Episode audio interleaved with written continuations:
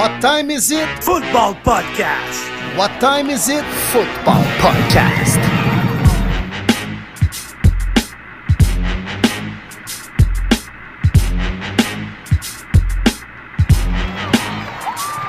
Le podcast Premier et les buts est de retour pour une troisième saison. En offensive, David Monsieur Lion Bleu Gilbert, le prof de maths aussi à l'aise avec les chiffres qu'avec les lapsus dans les noms. En défensive, Martin Marty Bronco Saint-Jean, le courtier immobilier aussi actif que Sean Payton avec les agents libres. Et sur la ligne de mêlée, William Willie Browns Boivin, le journaliste aussi réputé que l'histoire des Bruns Cleveland. Êtes-vous prêt en situation de premier et les buts? Bienvenue à cette nouvelle émission de Premier et buts, mais surtout bienvenue dans cette nouvelle année, année 2024, au nom de Premier Début. On vous souhaite un bon début d'année, peut-être 2024, l'année les Boys ou les Browns de Cleveland remporteront le Super Bowl. Rien de moins. Comment Wow. allez-vous, messieurs? Sacrifice, tu passes ça, c'est chapeau de roue, mon Will. Quasiment pas de pression pour moi-même et mon équipe en ce début d'année. Hein, on s'emballe un peu trop quand on gagne à Cleveland. Je viens d'en faire la preuve d'ailleurs. Ouais, ouais, non, écoute, euh, bonne année, bonne année à nos auditeurs. Euh, vous allez remarquer rapidement que Martin euh, Saint-Jean n'est pas là actuellement. Il va joindre à nous un peu plus tard dans le podcast. On va être honnête, c'est la fête de sa bien-aimée, euh, de, de- de Josiane. Donc, euh, bonne fête, Josiane, bonne fête Ah des, deux autres boys. Merci de nous le prêter parce qu'il va arriver vers 9h30, donc à peu près 40 minutes. Là, normalement, Martin va être avec nous. Euh, fait qu'elle nous le prête, dans le fond, pour la fin de la soirée. Euh, très, très, très apprécié, Josiane. Et puis, euh, écoute, on sait, on sait comment Martin il est précieux, fait qu'on va y faire attention, puis on te le ramène rapidement. Ben ça, c'est si il aura euh, fait le travail et été gentil durant le souper avec, euh, en ayant choisi la bonne bouteille de vin. Dave, j'espère que tu l'as conseillé là-dessus. Aussi, euh, la, la bonne table d'hôte, là, avec le petit potage au début. Après ça, l'entrée fraîche, le souper de prédilection, le plat principal et un bon petit dessert. Ça prend ça également, là. Parce que je ne suis pas sûr que Marty va avoir les cartes pour se pointer sur le podcast ou sinon, là. Non, non, écoute, un petit dessert chocolaté, puis le petit cadeau on the side, là, je pense aussi, c'est Ah pas oui, parce que c'était Noël il y a une semaine qu'il faut quand même lésiner là-dessus. là. Non, non. Tout est de quelle philosophie des gens qui euh, ont leur fête du- comme ça durant le, le, le temps des fêtes, justement. là? Même ceux qui, euh, des fois, sont des bébés de l'année, tu sais, le 1er janvier, soit Ouais, mon, ceux mon frère qui... est 1er janvier. Ah ouais, OK, mais, mais tout est de quelle école de pensée? Est-ce que c'est. Il y en a qui sont comme, ah, c'est super cool, on est comme dans l'ambiance des fêtes, tout le monde est, est déjà présent un peu puis prêt à faire le party. Alors qu'il y en a d'autres, c'est comme, Mike, c'est c'est plate parce que tu passes entre deux cracks en joie le vert, là. Ben, mon beau-frère, je sais qu'il est dans cette optique-là. Lui, euh, on fait d'ailleurs attention de lui souhaiter bonne fête avant de souhaiter la bonne année. Ne serait-ce que pour lui dire comme euh, on pense à toi aussi. là. je veux dire, euh, on comprend que ta fête, c'est le 1er janvier, puis tout le monde est sur le party, mais c'est pas parce que c'est ta fête à la base. Euh, fait qu'on fait toujours attention à ça. Mais j'avoue que, tu sais, avoir sa fête un 25 décembre ou un 1er janvier ou même un 31 décembre, euh, ça reste quand même un peu spécial. Puis comme tu dis, des fois, on passe entre deux cracks, euh, puis le monde, euh, ben, c'est ça, tu il célèbre aussi, il faut le dire par contre, c'est que tu as, la chance de célébrer avec ta famille, de célébrer avec tes amis, puis de faire ça dans un événement extrêmement festif. Mais oui, ça doit être, ça doit être assez particulier, puis sa fête à Noël, là, les cadeaux, euh, ça ne veut pas dire que c'est parce que c'est ta fête et Noël en même temps que tu en as le double. Euh, je ne sais pas trop, à, à être enfant, là, comment tu Ouais. gères ça, ça ne doit pas être facile. Ah non, écoute, euh, les problèmes là, de Nord-Américains, là, tellement, là, honnêtement, là, c'est, c'est- c'est difficile à vivre. Là. Oh, Non, non, mais- mais je compatis avec ces gens-là quand même, mais euh, au moins, euh, on a été gâtés, Dave. On a eu euh, du bon football. Donc, bon début d'année à tout le monde. Merci d'être à l'écoute. On va faire les salutations en bonne et due forme là, pour le début du show. Mais écoute, encore une fois, on a eu du gros foot pour ce temps des fêtes. Là, on commence déjà, bon, début de l'année, mais là, tu sais, tout le monde recommence pas mal à retrouver son petit train-train quotidien. Là, on a encore du gros foot à se mettre sous la dent. Pour le prochain mois, c'est là que ça va se passer, mon Mhm. Dave. là. Puis parlant Ah. de passer entre deux cracks, là, il y a certaines formations qui vont peut-être passer entre deux cracks dans les prochains jours. Là. Je parle pas juste de la craque de fesses. Là. Oh que non. Oh que non, ça va, ça va brasser. Les prochains jours vont être vraiment intéressants. Il y a plusieurs duels euh, hautement euh, intéressants et importants qui vont jouer en fin de semaine.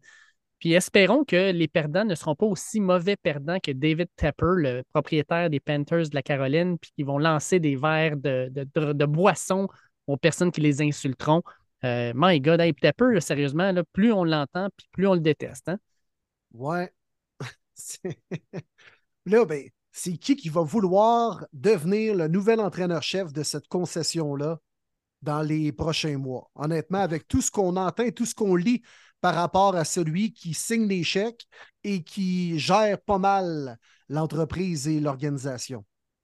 Ah non, puis la, la, NFL, je l'ai trouvé euh, un peu légère. Hein, donner à ce gars-là une, une amende de 300 000 pour le commun des mortels, c'est énormément d'argent. Comment? Une tape ses doigts. Là, oh oui, écoute, lui, il a sorti son chéquier, il a fait comme attends deux, deux secondes. 300 000, ah, juste ça, pas de problème. C'est le petit boys club qui, qui, euh, qui s'arrange parce que sérieusement, là, euh, les fans là, qui lancent des drinks sur les, autres fans dans un stade se font expulser du stade. Euh, les joueurs qui s'en prennent à des personnes dans la foule se font suspendre. Mais un propriétaire, oh, 300 000, écoute, pour un milliardaire, ça doit être l'équivalent de te faire demander 30-35$. Euh, c'est décevant pour moi. Là. Ça va être un cadeau de plus qu'il a donné durant le temps des fêtes, lui. Oui, exact. Mm. Ouais, fait que ah! ça, va être, ça va être le fun. Puis écoute, déjà en fin de semaine, il s'est réglé beaucoup de choses. Il y a des choses qui euh, ont ouvert beaucoup d'yeux aussi. Il y a, je ne sais pas si tu es du même avis que moi, mais il y a, les, les, finalistes du Super Bowl de l'an dernier qui sont les deux dans l'eau chaude. Ça, ça m'a grandement surpris. Puis ça, ça n'a pas l'air à se régler leurs affaires. Non, non, effectivement. Euh, mais te rappelles-tu pour vrai d'un bon week-end comme ça, ou peut-être même ce qu'on a eu dans la NCAA a été meilleur de ce qu'on a vu dans la NFL au niveau des bowls et des séries, vraiment? Écoute, euh, pour vrai, là, euh, non. Parce que quand on regarde les séries éliminatoires du college football qui datent de 2014, je ne me trompe pas, donc on était à pratiquement 10 ans, on n'a jamais eu deux demi-finales aussi intéressantes, aussi excitantes. Souvent, c'était des, massacres.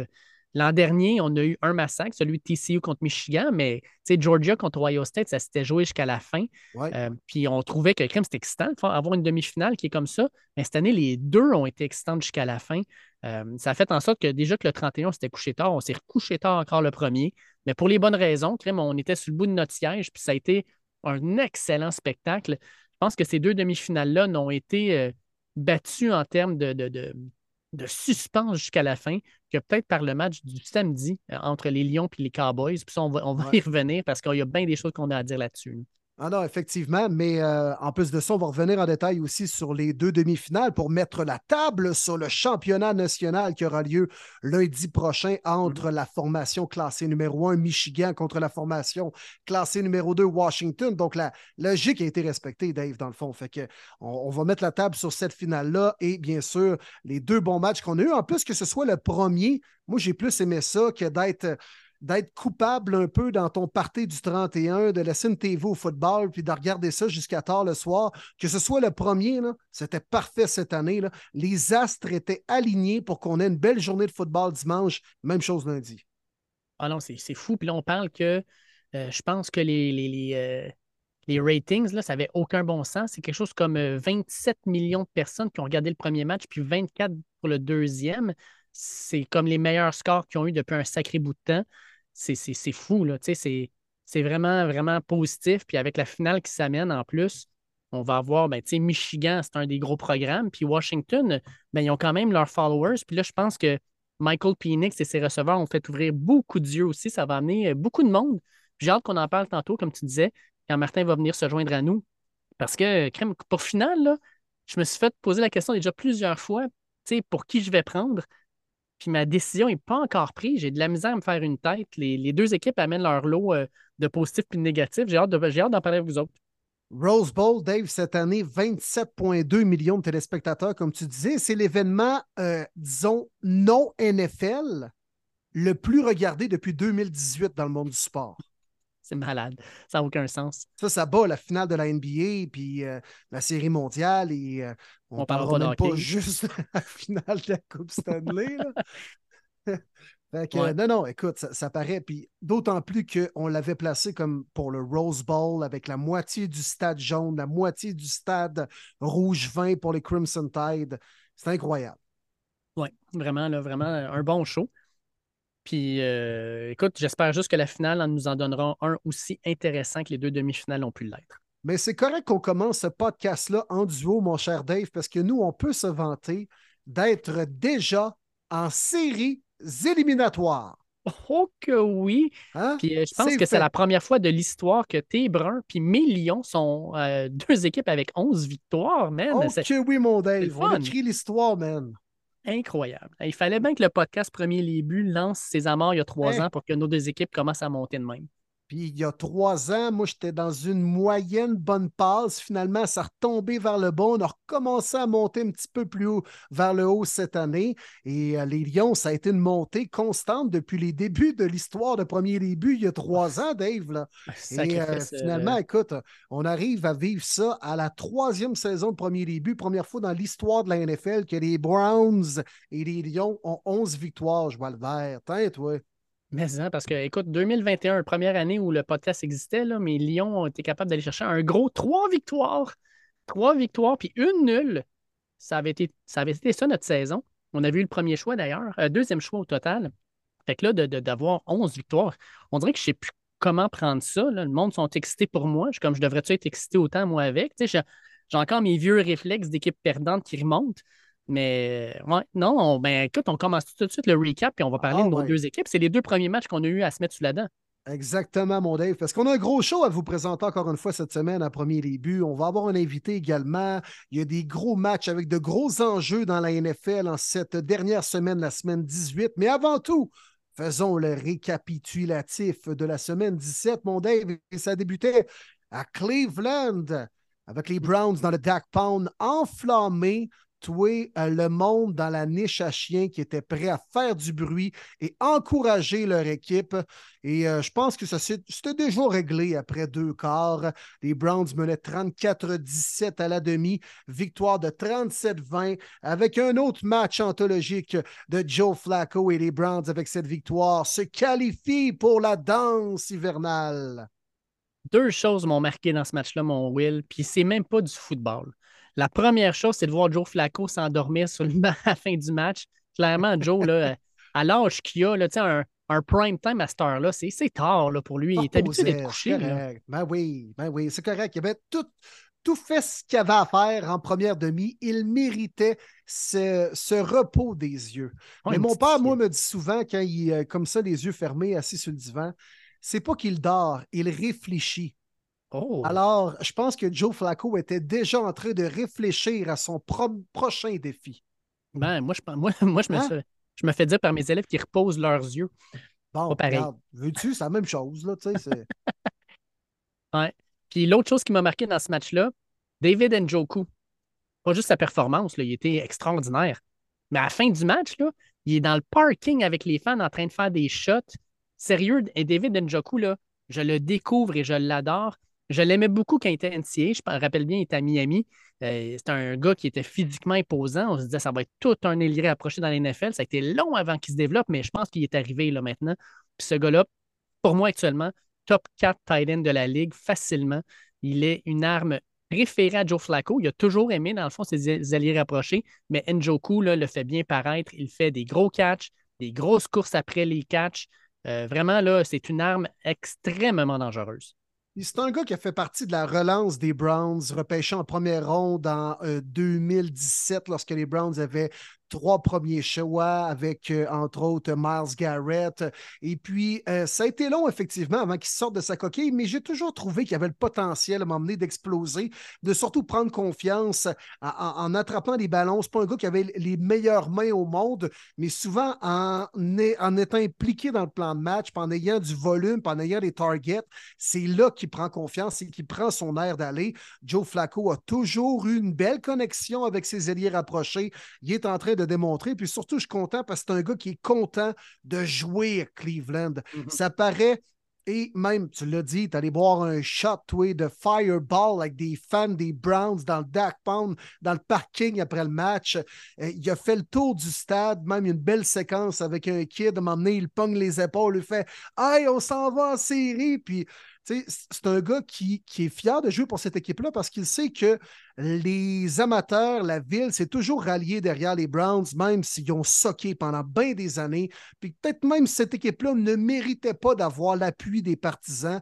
Fait que là, il est content de pouvoir leur redonner enfin un peu de succès. Let's go, on s'en va en série, puis on, va voir ce qui, qui, va se passer rendu là, parce que l'équipe des Browns, je pense que c'est le mot résilience avec euh, celui qu'on peut le résumer cette saison-là des, mm-hmm. euh, des Browns cette année, puisque bon, pour tout ce qu'ils ont traversé cette année, mais aussi le fait que cette équipe-là n'a jamais abandonné. Puis je pense que Joe Flacco arrive, oui, c'est un peu le gars qui débloque les choses, mais il arrive au bon moment où tout le monde un peu sort puis éclot au bon moment, puis Joe Flacco est simplement le chef d'orchestre de tout ça, qui lui en a vu d'autres, donc il n'est pas tant impressionné par tout ce qui se passe autour de cette équipe-là. Mais euh, je ne veux pas trop m'emballer, mon Dave, mais disons qu'elle est vraiment plaisante à suivre, cette équipe-là, cette année. Ah, puis pour les auditeurs qui, euh, veulent euh, avoir l'information privilégiée, les trois boys, le 28, on est sur Messenger, on a notre conversation de, podcast. Puis on voit que les Browns criment à 34-17. C'est une démolition euh, à la demi. Puis on est là, puis on dit Ah ouais, les gros, c'est en série, félicitations. Puis ta réaction, c'est La game n'est pas finie, les boys. Les Browns, on est capable d'échapper cette game-là. Puis euh, tu y as cru seulement quand, dans le fond, le, match s'est terminé en faisant comme ça, y est, on est rendu.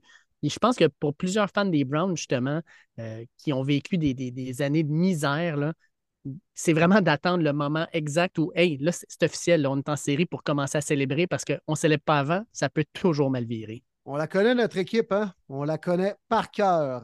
Mm-hmm. Alors, euh, il faut simplement commencer à célébrer et à penser que oui, c'est vrai, nous sommes en série une fois la victoire acquise.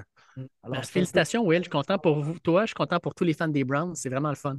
Yes! merci, mon gars. Puis je pense que c'est une belle histoire, honnêtement, actuellement, avec euh, Big Joe Flacco qui arrive de nulle part, toi, et qui devient dans le dernier mois le storyline officiel de la NFL. C'est. Euh, c'est correct. En plus, de, plus de ça, on le repose cette semaine. Beaucoup d'émotions, beaucoup de tracas autour de Joe Flacco. On revient les deux pieds sur terre. On est assuré du, euh, euh, du cinquième mm-hmm. rang dans l'américaine. Alors, c'est correct. On pense déjà plutôt en mode série. Puis on verra rendu là contre qui on joue en première ronde. Mais là, déjà, là, j'en vois s'énerver à gauche, à droite, s'emballer. Non, non, on en revient les deux pieds sur terre et puis on y va match par match. Et je veux juste terminer là-dessus, Will. Il y a une partie de nous aussi qui est très content que tu vives ça avec Joe Flacco et non pas avec Deshaun Watson. Parce que Deshaun Watson, oui, ça aurait pu être le gars qui amène cette équipe en série. Mais malgré tout, il y a toujours l'aura de ce qu'il aura peut-être fait, des procédures judiciaires et compagnie. Puis il y aurait toujours eu un genre de, d'ironisme, de, de, sarcasme envers ton équipe qu'on n'aura pas cette fois-ci parce que ben là, c'est Joe Flacco qui est là. Deshaun Watson, on l'a complètement oublié. Puis euh, je pense que là, on célèbre pour les bonnes raisons, puis on va avoir juste des bons commentaires. Là, le capital de sympathie est énormément présent autour des Browns présentement. on va en profiter, honnêtement, parce que ça fait longtemps que c'est arrivé. Puis, disons que le, discours populaire des, des, amateurs de foot n'était pas très tendre et positif à l'égard des Browns, et avec raison. Mais euh, je pense que tu amènes un bon point, mon Dave. C'est le fun de voir ça. Puis euh, de se faire placer pratiquement dans le top 3 de tous les power rankings. Là. Chris, man, j'ai rarement vécu.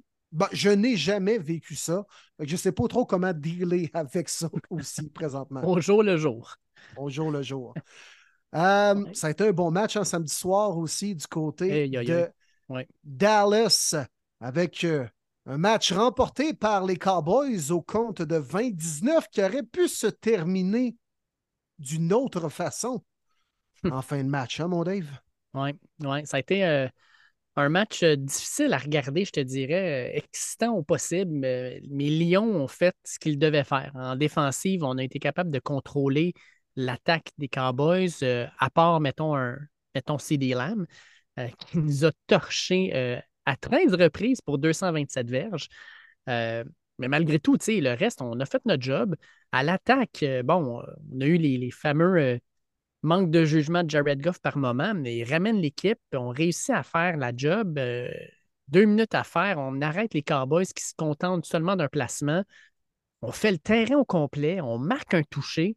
Et là, moi, je suis en train d'y croire, là, ça y est, là, on va les battre, les Cowboys. Puis Dan Campbell, avec son, sa proverbiale agressivité, il va pour deux, il va pour la victoire. Les Lions, dans le fond, ils, se disent, c'est si on perd ce match-là, tout bad, là, on, on se retrouvera dans, les séries pas à la position qu'on voulait, mais si on gagne, crème, on peut se battre pour le number one seed. Puis finalement, ben, non seulement on manque la conversion de deux points à trois reprises avec les pénalités, mais on la manque en principalement à cause d'une erreur d'arbitrage qu'on peut aussi. Peter King le parlait, là, mais en parlait, mais il disait les, les Lions sont, tirés dans le pied parce que c'était pas clair leur affaire. Ils ont tenté de, tromper un peu les Cowboys, mais par la même occasion, ils ont trompé aussi les arbitres. Euh, il y a des vidéos qui montrent que oui, euh, probablement que euh, Decker s'est bien déclaré. D'autres disent qu'il l'a dit, mais que c'était pas clair. Peu importe. On la, on perd. on aurait dû la perdre pour de vrai. Pour vrai, les Lions, je trouve qu'ils ont mieux joué que les Cowboys, mais on aurait dû la perdre pour de vrai. Puis le grand gagnant de tout ça, c'est qui? C'est Mike McCarty. Pas parce qu'il a fait des bons calls, parce que la, la, grosse, la grosse euh, euh, le gros problème de ce match-là, c'est avec les arbitres. Fait qu'on a oublié sa mauvaise gestion de match parce que pour vrai, là, il reste deux minutes à jouer. Tu mènes, puis tu lances trois fois le ballon. Qu'est-ce que tu fais? Tu lances le ballon quand il reste deux minutes, puis tu mènes, cours le ballon, cochonnerie, enlève du temps au tableau, enlève des time à l'autre équipe. Qu'est-ce qu'il fait, McCarty? Sérieusement, là, les Cowboys, j'adore cette équipe-là, mais Cardi, je ne l'aime pas. C'est ce genre de, d'erreur-là de, coaching qui va lui coûter encore une fois un match en série, puis qui va peut-être faire en sorte qu'il n'y aura pas sa job l'an prochain. Tu as raison. Puis les Cowboys deviennent excessivement prévisibles en offensive. Ben, c'est un one-man show. C'est Prescott Allen, puis si c'est pas là, ben crème. Tony Pollard, là, cette année, là, pas capable d'établir le jeu au sol, pas capable. Mais non, Tony Pollard, tout le monde l'a repêché top 5 dans toutes les ligues de fantasy que je connais. Quelle déception. Puis c'est là qu'on se rend compte que crime, finalement, Zeke Elliott, là, tout le monde riait de son contrat, puis que tatati tatata. Ben, il y avait peut-être sa raison d'être avec les Cowboys. Oui, puis c'est important d'avoir un one-two punch. Puis Pollard était efficace avec les Cowboys dans les dernières années parce qu'on partageait aussi les portées avec Zeke. Fait que mm-hmm moi, je n'étais pas vendu non plus à l'idée de donner complètement le champ arrière libre à Tony Pollard. Pas qu'il ne le méritait pas au niveau contractuel, parce que je comprends qu'à un moment donné, tu dois faire des choix. de déjà de lourds contrats à payer en offensive et même certains gars défensifs comme Trevon Diggs qui ont prolongé, mais ton gars devenait plus efficace en partageant les portées avec un autre. Puis en a bien des exemples comme ça que même si un porteur a trop de volume, des fois, il est moins efficace. C'est le cas de Tony Pollard. Et puis, ça va faire mal aux Cowboys parce qu'on n'était pas capable d'établir le jeu au sol. Donc, on passait le ballon. Quand tu passes le ballon et que tu as des passes incomplètes, eh bien, tu arrêtes le temps. Ça a permis aux Lions de reprendre la balle puis d'effectuer une remontée du terrain. Mais par contre, tu sais, dans Campbell, c'est bien beau de, de, mettre tes couilles sur la table puis de mettre tes jetons au milieu de la table à Vegas un moment donné, il faut euh, savoir quand, euh, quand mettre ses cartes sur la table puis dire je me couche. Il faut être capable de dire ça aussi à un moment donné. Ben ça, je suis d'accord. Puis quand, il y a eu la pénalité, quand il y a eu la pénalité, là, 4 et 7, là, l'extra point, puis en prolongation. Là. Exact, tout à fait. Puis là, tu as tenté à deux autres reprises d'y aller pour le convertir de deux points, alors que tes gars, euh, tu un peu sorti de leur gond. Ils étaient, les gars étaient émotifs, les gars euh, criaient après les arbitres. Tu n'es pas concentré sur le prochain jeu que tu as à faire. Et puis, ultimement, ben, ils ont manqué. À 4 et 7, là, il y a, un, false start de, de, de Mika Parson. Puis, euh, finalement, tu n'as pas été capable de convertir ton deux points. Là. Donc, là, après la première tentative, tu aurais dû aller chercher le PAT. Puis, let's go, on s'en va en prolongation. Mmh, oui, je suis d'accord avec toi. Ah, écoute, avec tout ça, euh, les Lions, ben, on fait notre deuil un peu de peut-être le deuxième ou même le, premier rang. On va se contenter du troisième. On va fort probablement avoir un rematch avec les Rams. Euh, et qui, ça, écoute, il va y avoir de l'action là-dedans. Jared Goff contre Sean McVay, Matthew Stafford qui retourne à Détroit pour la ah première fois. Ça, va être écœur. Hein? Écoute, j'ai hâte, euh, j'ai déjà hâte, puis j'ai déjà peur. On va être, on va être honnête. Là. Les Rams, je les aime beaucoup. J'aime beaucoup mes Lions. Euh, crime, ça va être difficile. Puis pour les Cowboys, ben, cette victoire-là, cette fameuse victoire-là, ben, ça va probablement leur permettre, s'ils battent les Commanders, de finir deuxième au total, de gagner la division, d'avoir l'avantage du terrain où ils sont invaincus au euh, fameux Texas Field, le Jerry World, comme on aime l'appeler. Euh, pour les Eagles, on va en parler plus tard, mais ça, ça, ça, va devoir se jouer sur la route. Et surtout l'avantage de jouer contre la septième position en série, qui a l'air euh, pas mal moins compétitive que la cinquième et la sixième, si on regarde des équipes en place présentement dans la nationale. oui, mais, mais on se transporte de dimanche et dimanche, ça s'est commencé par une victoire des Bills de Buffalo, une victoire qu'ils devaient avoir, mais qu'ils ont, euh, qu'ils ont travaillé euh, énormément pour aller la chercher. 27-21 hein. contre les Pats, ça n'a pas été facile. C'est jamais facile pour les Bills contre les Pats. Hein? Même mm-hmm. depuis, euh, depuis deux, trois ans, là, où là, vraiment le, le flambeau s'est passé en quelque sorte dans la division, là, dans les dans les deux dernières décennies, c'était les Pats qui avaient l'avantage sur les Bills. C'est en train de changer euh, comme il faut et même déjà depuis deux, trois ans. Mais même depuis ce temps-là, l'arrivée de Josh Allen et des Bills plus dominants, ça a toujours été quand même difficile pour Buffalo contre la Nouvelle-Angleterre. Ça a été le cas encore. Josh Allen, pas grand match, mais les Bills se devaient gagner. Puis, euh, on a vu que L'attaque des Bills est un peu moins menaçante quand on n'est pas capable d'établir le jeu au sol. Ça a mm. été plus difficile pour James Cook. Alors là, euh, ça a mis plus de pression sur Allen, qui a eu quoi? À peine 50% de passes complétées. Ça va en prendre plus pour les Bills. On espère faire les séries et même peut-être accéder en deuxième et en troisième ronde. Ouais, mais on s'entend que les Bills et les Pats, ils ont une histoire. Bill Belichick les connaît bien. Ils les auront pas dans la face en série. Euh, mais tu sais, quand même, là, quand tu vas chercher quatre revirements en première demi contre les Pats, puis malgré tout, tu t'en sors avec une victoire à l'arrache euh, par six points à la fin du match, là, inquiétant un peu. Du côté de Chicago, The Bears et Justin Fields ont bien joué. Victoire de 37-17 mhm. contre les Falcons de notre chum Matthew qui euh, ne voit pas leur saison se terminer avec cette défaite, là, mais euh, disons que dans le dernier mois, c'est tough pour les Falcons. Oui, ouais, exactement. Puis c'est là qu'on se rend compte que le corps arrière fait toute une différence pour cette équipe-là. La défensive fait son bout de travail, mais l'attaque est juste pas capable. Les mauvaises passes de, Tyler Henneke, ça a mal fait paraître, dans le fond, toute l'attaque des Falcons. de son côté, Justin Fields, quand le monde disait qui est Justin, Justin euh, à Chicago, là, ben, je pense que ce gars-là, il est de retour l'an prochain avec l'équipe. Ça va donner aux Bears qui ont sécurisé le premier choix avec la défaite des Panthers.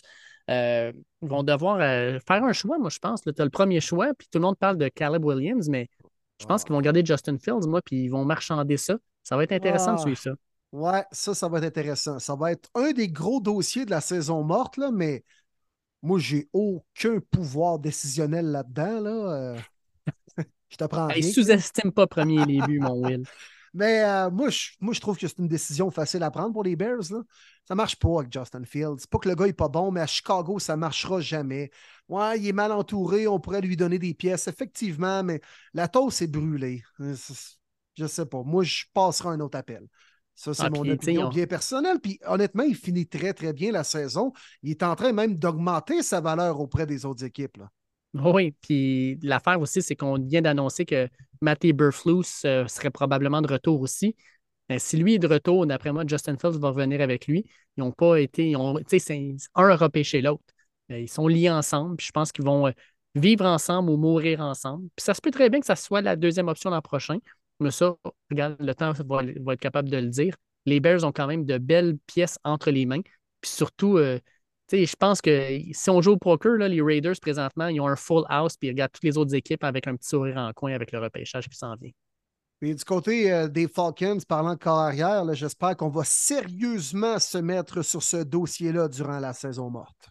Ah, pas le choix. Pas le choix. Vraiment, là, ils ont des superbes armes, puis il n'y a rien qui, qui, est correct. Puis Arthur Smith, là, c'est un autre coach. Lui, j'ai l'impression qu'il va prendre la porte. Là. On va parler du Black Monday la semaine prochaine. D'après moi, lui, euh, son lundi sera noir. On s'en va du côté euh, de euh, Indianapolis où les Colts remportent crème, par la peau des fesses la victoire 23 à 20 contre les Raiders. Et puis les Colts, grâce à cette victoire-là, restent dans la course aux séries. Euh, puis les Raiders sont, euh, je pense, euh, s'ils ne sont pas éliminés, ils sont sur le bord de l'être. Là.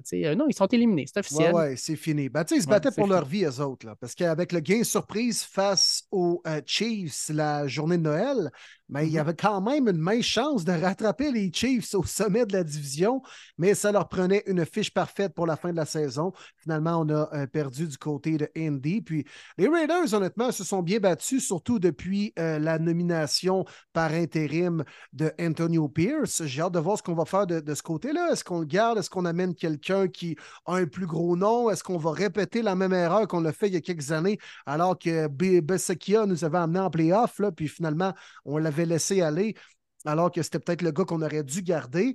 Puis euh, les Colts se devaient de gagner ce match-là. Ça met la table merveilleusement pour un duel qui promet contre les Texans. Oui, exact. Puis je pense que tu le dis, ils ne feront pas la même erreur, les Raiders. Je pense que la job, elle va lui appartenir.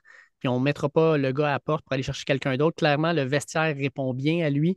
Puis Pierce, euh, c'est un gars intense. Puis le, souvent, l'équipe va prendre l'image un peu de son coach, puis euh, ils ont beaucoup mieux joué en fin de saison. Ça augure bien pour les prochaines années. Du côté euh, de euh, New York, on avait les Rams qui étaient en visite pour affronter les Giants et les Rams ont pu profiter d'un Tyrod Taylor qui parfois était bon, mais parfois était mauvais aussi. Et c'est pour cette raison qu'on a pu gagner par un point parce qu'avec un retour de beauté euh, miraculeux en fin de match, les Giants sont revenus. On tente un deux points, une passe de trisomique de la part de Tyrod Taylor. Finalement, ça permet aux Rams de conserver l'avance et puis on gagne là-dessus. C'est pas pour rien que Tyrod Taylor, ça va être l'ultime backup parce qu'il fait des passes de même. Écoute, même Saquon Barkley le regardant en disant T'es sérieux, man? Je suis tout seul, puis tu la mets trois verges derrière moi. Euh, il n'était pas loin, il était à quatre verges en avant de lui. C'est dur, mais c'était à l'image de la saison des Giants. Puis les Rams, cette victoire-là, sans dire que c'est mérité, ça leur permet d'assurer leur place en série. Puis je suis content pour cette équipe-là. Ils ont travaillé fort toute la saison. On les voyait très, très faibles. Ils ont été extraordinaires. je suis content pour Sean McVay. Je suis content pour euh, Puka Nakua, pour Karen Williams. Euh, pour un Aaron Donald qui a décidé de revenir malgré le fait que tout le monde disait que cette équipe-là allait être mauvaise. Puis, euh, ils ont fait mentir leurs détracteurs. Puis, ah, let's go en série. Puis, comme j'ai dit, ils m'inquiètent énormément contre Détroit. Quel beau mix de vétérans et de jeunes joueurs développés par l'organisation. Parmi les, les plus bel alignement dans la NFL au niveau des gars qu'on a repêchés, qu'on a conservés au fil des ans. Cooper Cup, Aaron Donald, Matthew Stafford, c'est un échange, mais également les nouveaux gars comme Williams et Pukanakwa qui ont été repêchés à Pukanakwata, qui mm. d'ailleurs a été sélectionné pour le Pro Bowl cette année, à sa première saison comme un choix de cinquième ronde en plus de ça au dernier repêchage. C'est pas rien, c'est digne de mention. La surprise la semaine, mon, euh, mon Will, ça s'est joué à Philadelphie où les fans n'étaient pas de bonne humeur quand ils ont vu les Cardinals de l'Arizona revenir de l'arrière. Écoute, ils perdaient 21 à 6, ils gagnent ça 35-31. Puis les Eagles sont sortis du terrain dans la honte. Ton frère, qui est un fan des Eagles, ne doit pas trouver ça le fun. En fait, n'importe quel fan des Eagles, je pense, présentement, est inquiet. J'étais avec un fan des Eagles dimanche après-midi. Disons qu'il est parti très rapidement avant même que le match ne se termine. Là. Oh, ça a été dur à avaler. Non, mais quelle piètre performance de la défensive des Aigles. Ah! Honnêtement, James Conner avait l'air de Barry Sanders, man. Rien de moins.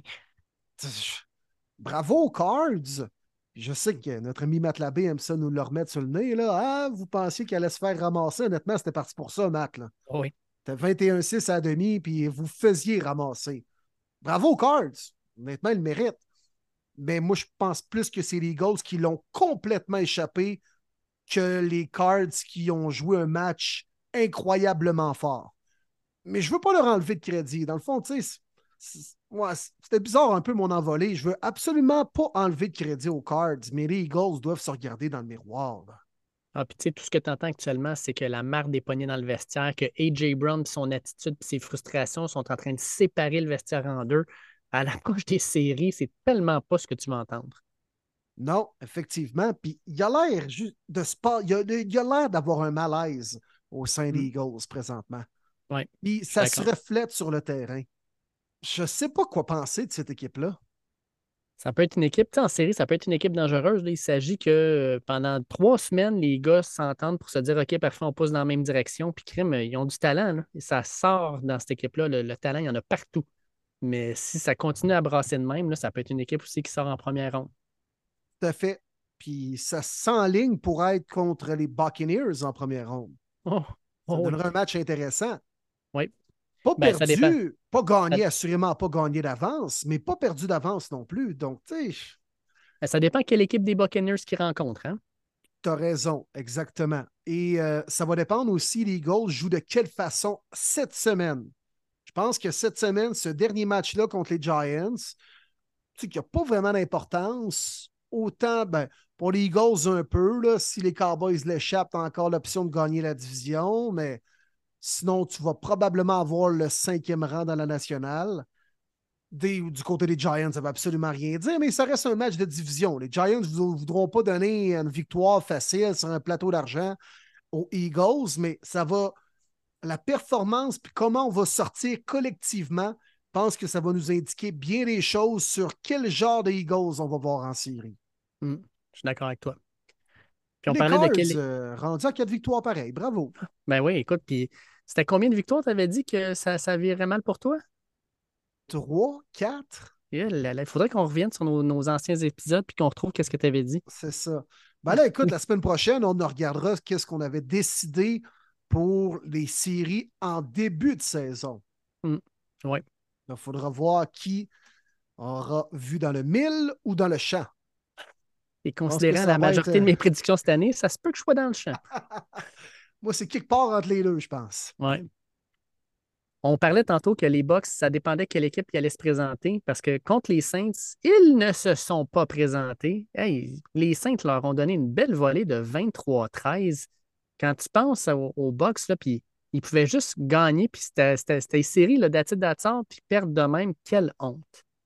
Ils ont été dominés, là. Tu as eu quelques points garbage time au quatrième quart, mais ils ont été dominés. Puis même, il y en a, bon, oh ouais, Baker a été pas quand même, plus de 300 verges, deux passes de toucher. Non, non, il a lancé deux interceptions, il a pris des mauvaises décisions. Et c'est le cycle Baker-Mayfield.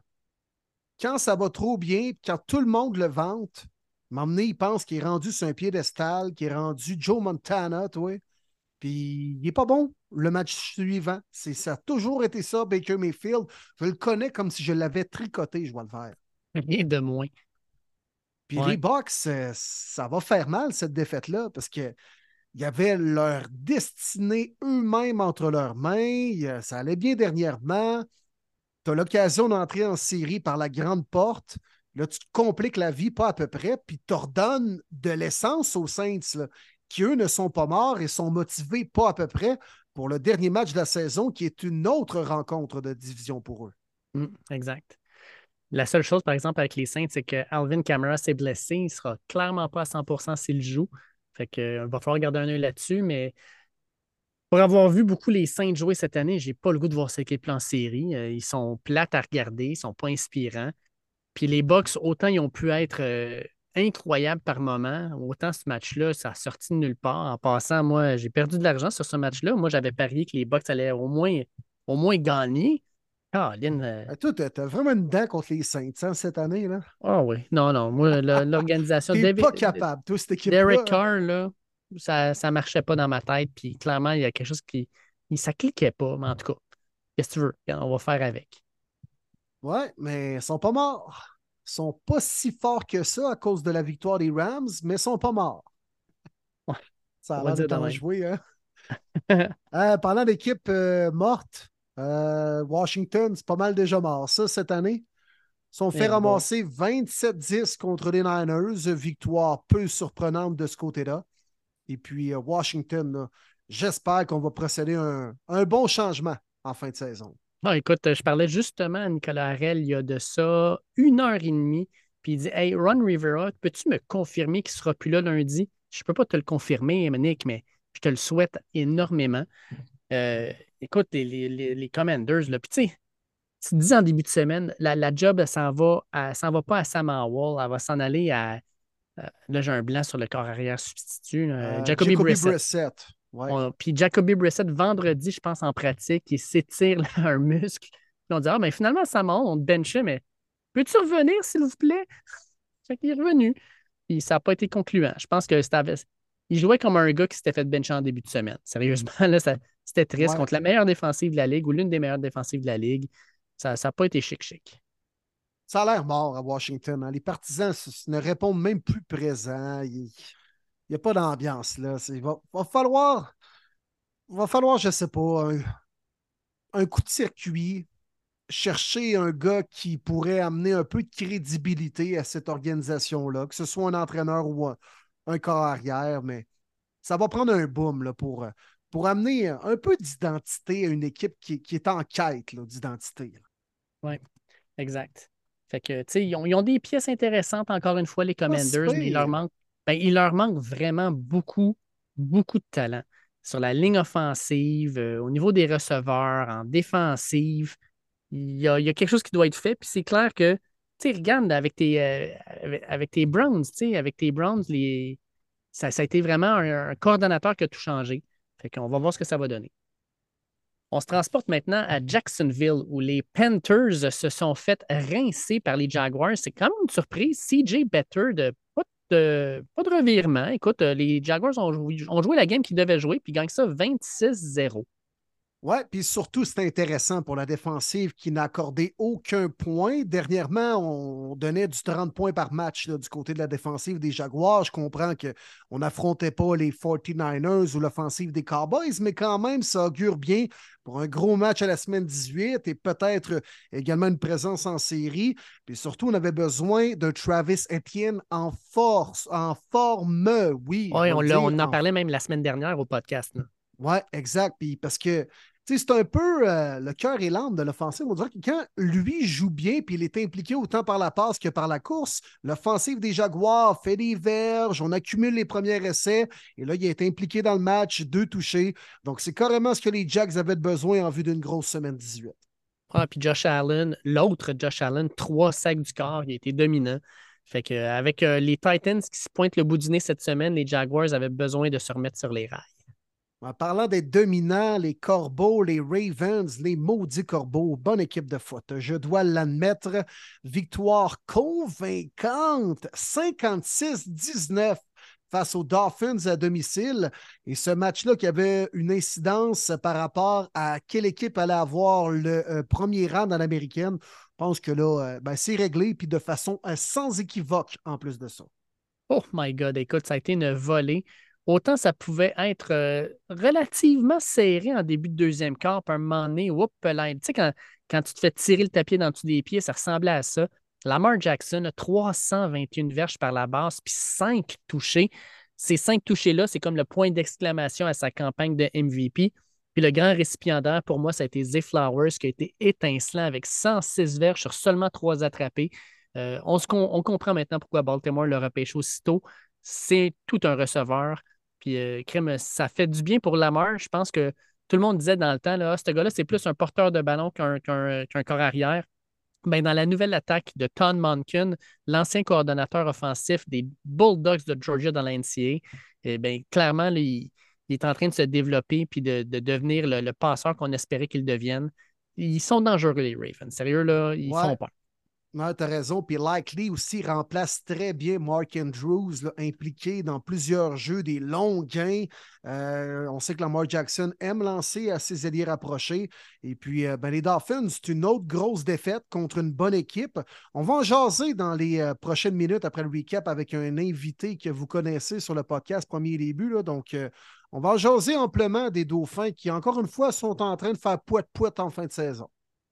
Oh oui, vraiment. Puis euh, écoute, ça fait en sorte que les Dauphins, là, avec la blessure en plus à Bradley Chubb qui se déchire le ACL, ont perdu leurs deux joueurs défensifs dominants, Jalen Phillips et lui sur la ligne défensive.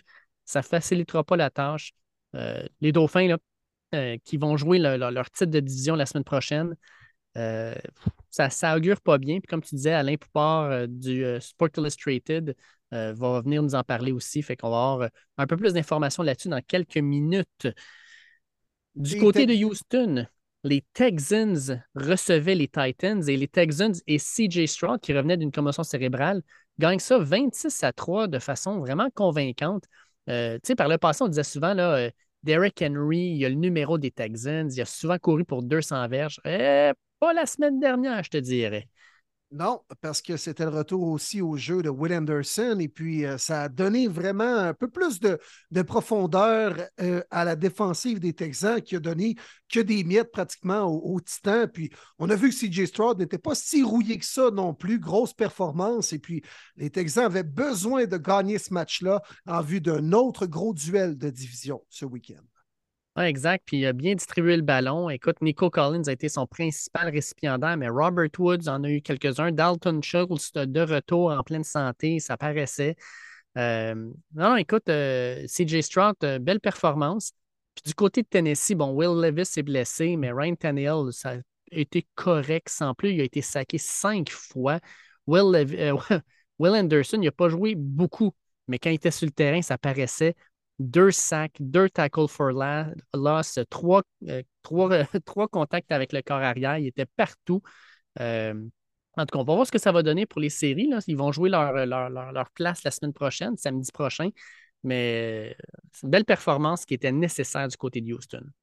Bon, les Steelers avaient besoin encore une fois d'une grosse performance de Mason Rudolph et c'est ce qui est, arrivé, avec Rudolph de Red-Nose Rainier alors qu'il a connu un bon match. Victoire de 30-23 des Steelers contre les Seahawks et on reste dans la course, mine de rien, avec Rudolph comme carrière. Ça fait deux matchs de suite qu'on marque plus de 30 points. C'était pas arrivé depuis deux ans à Pittsburgh. C'était peut-être lui qu'on aurait dû mettre comme corps partant depuis le début oh de la saison, finalement, alors que même Kenny Pickett, selon les rumeurs, n'aurait même pas voulu être le réserviste à Rudolph lors de ce match-là. Euh, je pense qu'on est en train peut-être euh, de régler la situation de carrière à Pittsburgh. en tout cas, on ne la, règle pas à long terme. À court terme, c'est sûr. Moyen terme, on verra. Là. Mais il y a une chose, par exemple, Rudolph a euh, littéralement rallumé un peu George Pickens, qu'on voyait dans notre soupe en début de saison. Moi, je l'avais pris assez rapidement, même dans mon fantasy, puis j'ai été déçu pendant une bonne partie de la saison. Mais les deux derniers matchs, là, il a vraiment bien performé. On a revu euh, Najee Harris aussi, 122 hein, verges. On n'a pas vu ça souvent de sa part cette, euh, cette année. Puis pour les Seahawks, c'est là, là. Euh, ils viennent de se compliquer la tâche pas mal. Ils doivent absolument gagner le prochain match, puis ils ont besoin d'aide en plus pour faire les séries. D'ailleurs, mon Will, petite question de Yann-Philippe Veilleux. je t'envoie ça, c'est une question quand même assez importante. Il dit Salut les gars, premièrement, bonne année à vous et merci pour les bons et surtout longs podcasts de foot. J'adore vous écouter. Hey, merci mon Yann. Oui, puis Yann, il dit J'avais une question, puis je ne savais pas trop où la poser parce que c'est ma première fois. Écoute, on a tous eu une première fois, Yann Philippe. Puis des fois, c'est pas chic, mais dis-toi qu'une fois que c'est fait, après ça, tu sais comment ça marche. Je peux pas dire de même dans ce contexte-là, ça peut aller s'appliquer bien des affaires. il dit Je voulais vous entendre au sujet de Pete Carroll. Je vous entends souvent parler de Brendan Staley, Ron Rivera, Arthur Smith et autres, mais jamais de Carroll. Puis en étant fan des Seahawks, en écoutant les games, je peux vous garantir que Pete Carroll ne fait plus partie de l'élite de la NFL en tant qu'entraîneur-chef. Ses décisions sont douceuses. En prime, nous avons une des pires défensives de la NFL et ce depuis plusieurs années. Pour faire court, voici ma question. Les Seahawks devraient-ils prendre en considération le congédiement de Carroll à la fin de la saison? Hmm. Bonne question, Yann Philippe. Je ne crois pas. Euh, c'est un gars, encore une fois, qui aura guidé les Seahawks soit en série ou jusqu'à la course euh, pour la dernière semaine de la saison. Donc, clairement, je pense qu'il y a une belle connexion avec John Schneider, le directeur général. Ce serait très, très surprenant de voir les Seahawks démissionner présentement avec Pete Carroll et même euh, le renvoyer totalement. Je pense que Pete Carroll a le goût aussi de revenir pour une autre saison. Il faut quand même dire que c'est l'entraîneur-chef le plus âgé de la NFL. Donc, euh, je ne pense pas qu'il reste 10 ou 15 ans. Il va une année à la fois. Mais les Seahawks, c'est vrai que cette année, par contre, dans quelques gros matchs comme ça, on a manqué d'essence et on a manqué un petit quelque chose au quatrième quart lorsque les matchs étaient sa. Puis souvent, on s'est retrouvé du côté des perdants plutôt que du côté des gagnants dans des matchs là, vraiment serrés à la fin du quatrième quart. Oui, on peut mettre ça sur quelques erreurs de coaching. cette année, la relation avec Jamal Adams, ça n'a pas été également au beau fixe entre Pete Carroll et le, le maraudeur. Finalement, on l'a envoyé chez eux. Il est pratiquement été mis dehors de l'équipe. Fait que c'est pas tout rose qui se passe non plus avec euh, Pete Carroll. Moi, j'aime bien cet entraîneur-là. Je pense que c'est un gars qui s'est bien adapté avec la réalité d'aujourd'hui, puis de coacher des, milléniaux, des joueurs beaucoup plus jeunes qu'il coachait dans les années 90. Euh, mais il n'est pas parfait. Pete, pas très bien entouré également. Ce pas les meilleurs coordonnateurs qu'on a à ses côtés. Mais euh, moi, je suis convaincu qu'il va être là quand même encore à son poste l'an prochain. Même principe pour moi aussi. Je pense qu'on va le garder. Par contre, ça me ça ferait peut-être du, bien, de changer les coordonnateurs, que ce soit le coordonnateur offensif, le Shane Waldron, ou le coordonnateur défensif, Clint Hurt, euh, qui sont là depuis quand même, ils ont quand même de l'expérience. Les deux ont 10 ans d'expérience, mais c'est pas parce que tu as de l'expérience que tu es nécessairement dominant. Puis, tu sais, je l'ai dit, puis je le redis, Will, regarde ce qui est arrivé avec tes Browns avec un nouveau coordonnateur défensif. Des fois, c'est le coordonnateur qui change la façon dont une équipe fonctionne, dont une unité euh, se comporte. Je pense que ça pourrait leur faire du bien. On va voir, mais je pense qu'effectivement, Carroll est de retour aussi l'an prochain. C'est vrai qu'avec les quand même les joueurs intéressants qu'ils ont en défensive, des fois, euh, on accorde beaucoup de points et beaucoup de verges. C'est simplement peut-être, on a les chevaux, mais c'est de trouver euh, le bon gars pour guider ces chevaux-là aussi en défensive. Oui, exact. Du côté de Denver, les Broncos gagnent le match 16 à 9 contre les Chargers. Ça n'a pas été un match très excitant, on va se le dire. Par contre, j'ai bien hâte que Martin arrive sur le podcast. Ça ne devrait pas être trop long. D'après moi, il va arriver après le recap. Mais euh, j'ai hâte de l'entendre sur la, fameuse. Euh, tu sais, même pas sur la, victoire des Broncos, mais plutôt sur la, saga Russell Wilson qui pend au-dessus de cette équipe-là. Euh, c'est pas chic-chic. Puis ben, pour les Broncos, oui, une belle victoire pour les amener à 500, à 8-8. Puis pour les Chargers, ben, Jared Stidham a été correct, mais pas pour les Chargers, mais plutôt pour les Broncos. Mais pour les Chargers, bon, euh, Easton Stick, là, c'est clairement pas le corps arrière d'avenir. Non, puis euh, aucun touché pour euh, les Chargers. je ne sais même pas si, honnêtement, je pense qu'on devrait envoyer dans la mêlée Duggan, l'ancien de TCU, peut-être pour le dernier match. Juste voir qu'est-ce qu'il peut donner. Y a-t-il vraiment un potentiel pour lui comme deuxième carrière ou pour être l'adjoint à Herbert dans les prochaines années? Mais euh, ça n'a pas été euh, le, match le plus excitant de la fin de semaine. disons, on va le résumer de cette façon-là. Ouais, disons, disons qu'on va, le, on va le dire juste comme ça. Puis, euh, juste une petite parenthèse en passant, là, je pense qu'un des pires choix du repêchage, malheureusement, je dois le dire, c'est Quentin Johnston ah. des Chargers. Zay Flowers est sorti juste après. Jordan Addison a sorti deux picks après. Puis Johnston, et Colin, quelle saison décevante, des échappées au, pire moment. Seulement 414 verges et deux touchés. 36 euh, réceptions. Il n'est même pas dans le top 100 des meilleurs receveurs dans n'importe quelle catégorie. On l'attendait, puis finalement, il n'est jamais arrivé. Déception. Du côté de Kansas City, parlant de déception, les Chiefs l'emportent une victoire de 25-17 contre les Bengals, mais encore une fois, on a été euh, très peu opportuniste dans le red zone. Six field goals de Harrison Butker. On a eu de la misère à conclure avec des touchés. Les Chiefs l'emportent, gagnent le championnat de division, mais honnêtement, encore une fois, il n'y a rien de bien, bien impressionnant là-dedans. Ah, puis écoute, une autre contre-performance de Travis Kelsey, seulement trois réceptions pour 16 verges. Écoute, avant Travis Kelsey, on dirait qu'on se demandait comment il fallait l'arrêter. Faut-il mettre deux gars dessus, trois gars dessus? Il trouvait toujours une façon d'être libre. Je ne sais pas ce qui s'est passé dans les derniers mois, mais ce petit côté-là, magicien qui avait l'air à être disparu. je ne pense pas que c'est à cause d'une blessure. Il n'a pas l'air d'être capable de faire de la séparation avec ses couvreurs.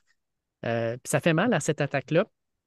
Le seul point positif pour moi, ça a été Isaiah Pacheco il revient de blessure, puis écoute, 18 portées pour 130 verges. Puis comme d'habitude, il court. Euh, je court comme un, malade mental. Et quand il court, là, la, ah, je sais pas, tu as, remarqué la façon qu'il court. Là? dépendait. Là. Tu sais, comme, honnêtement, s'il s'évadait de la prison, puis il y avait comme des gardes qui couraient après lui. Là. Ah, c'est quelque chose. Désespéré. Là. ben, J'aime ça. Moi, je trouve ça drôle. Je trouve ça le fun. Ah oui, ben oui. c'est. Puis ça, c'est un gars qu'on devrait peut-être inclure un peu plus dans le plan de match offensif à qui ici. Là. Ben, c'est clair. Là. Puis là, regarde, on lui a donné 18 portées de ballon, on lui a donné 7 attrapés en plus, 165 verges au total, le seul touché du match. Je pense qu'ils n'ont pas le choix. S'ils veulent aller loin, il va falloir qu'ils l'incluent un peu plus puis qu'ils lui donnent un.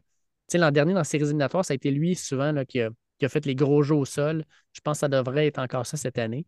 Puis pour les Bengals, ben, l'histoire de Jake Browning, sans dire qu'elle s'éteint, il a été saqué six fois dans ce match-là. Euh, ça a été vraiment la ligne offensive qui l'a laissé tomber. Puis au jeu au sol, même principe. on a juste couru à peu près trois courses, euh, trois verges de la course. Ça n'a pas été génial. Fait écoute, euh, pour les Bengals, saison perdue. On s'en doutait avec Joe Burrow. Ça a été quand même une belle bataille jusqu'à la fin de la saison. Mais à un moment donné, le talent, il, il en a besoin en poste de carrière. Puis Jake Browning, c'est pas Joe Burrow. Non, puis euh, les Bengals ont été également euh, victimes de leur contre-performance contre les équipes de leur division et dans la conférence aussi. Parce mm. que là, on était à 8-8. Peut-être bien qu'on aurait pu vraiment se batailler jusqu'à la fin, mais on était tellement loin dans la course. Je pense que c'est 1-5 dans la division, quelque chose comme 3-8 euh, dans la conférence. Donc, même avec le bris d'égalité, on était très, très loin derrière les clubs du Sud, derrière les Steelers également. Donc, euh, ça nous compliquait la vie, pas à peu près là, pour euh, les prochaines. Et puis, on a deux petites questions sur ce match-là. Manu Arsenault qui dit Bonne année, les boys. C'est en est un autre Manu qui n'aime pas son coach qui dit Ma question est sur les Bengals. Est-ce que selon vous, Zach Taylor reste le coach? Je trouve que ses décisions sont très weird. Un Dan Quinn à Cincinnati, ça serait cool, non? Je me pose la question. Bon, je suis bon chaud et salutations à Alain qui s'en vient bientôt. Ah, ben, merci Manu euh, pour la question, puis euh, bon début euh, d'année à toi aussi. Mm-hmm. ouais, tu sais, quand ça va moins bien une année, ben écoute, j'étais dans le même bateau l'an dernier, j'étais comme, hey, Stefanski, est-ce vraiment la solution à Cleveland? On devrait-tu peut-être penser à un prochain appel? Finalement, aujourd'hui, est-ce que je suis content d'avoir conservé les services de Kevin Stefanski comme entraîneur-chef des Browns? Je pense que la réponse est oui, hein? Donc, il ne faut pas partir en peur. Moi, je ne suis pas un grand fan de Zach Taylor, personnellement. Je trouve que pas fait grand-chose, mis à part avoir un Joe Burrow qui sauve un peu les, euh, les performances de l'organisation, puis qui avait guidé cette équipe-là euh, sur ses épaules jusqu'au Super Bowl en 2021. Mais bon, assurément qu'il ne sera pas congédié à la fin de saison, euh, mis à part une grande surprise.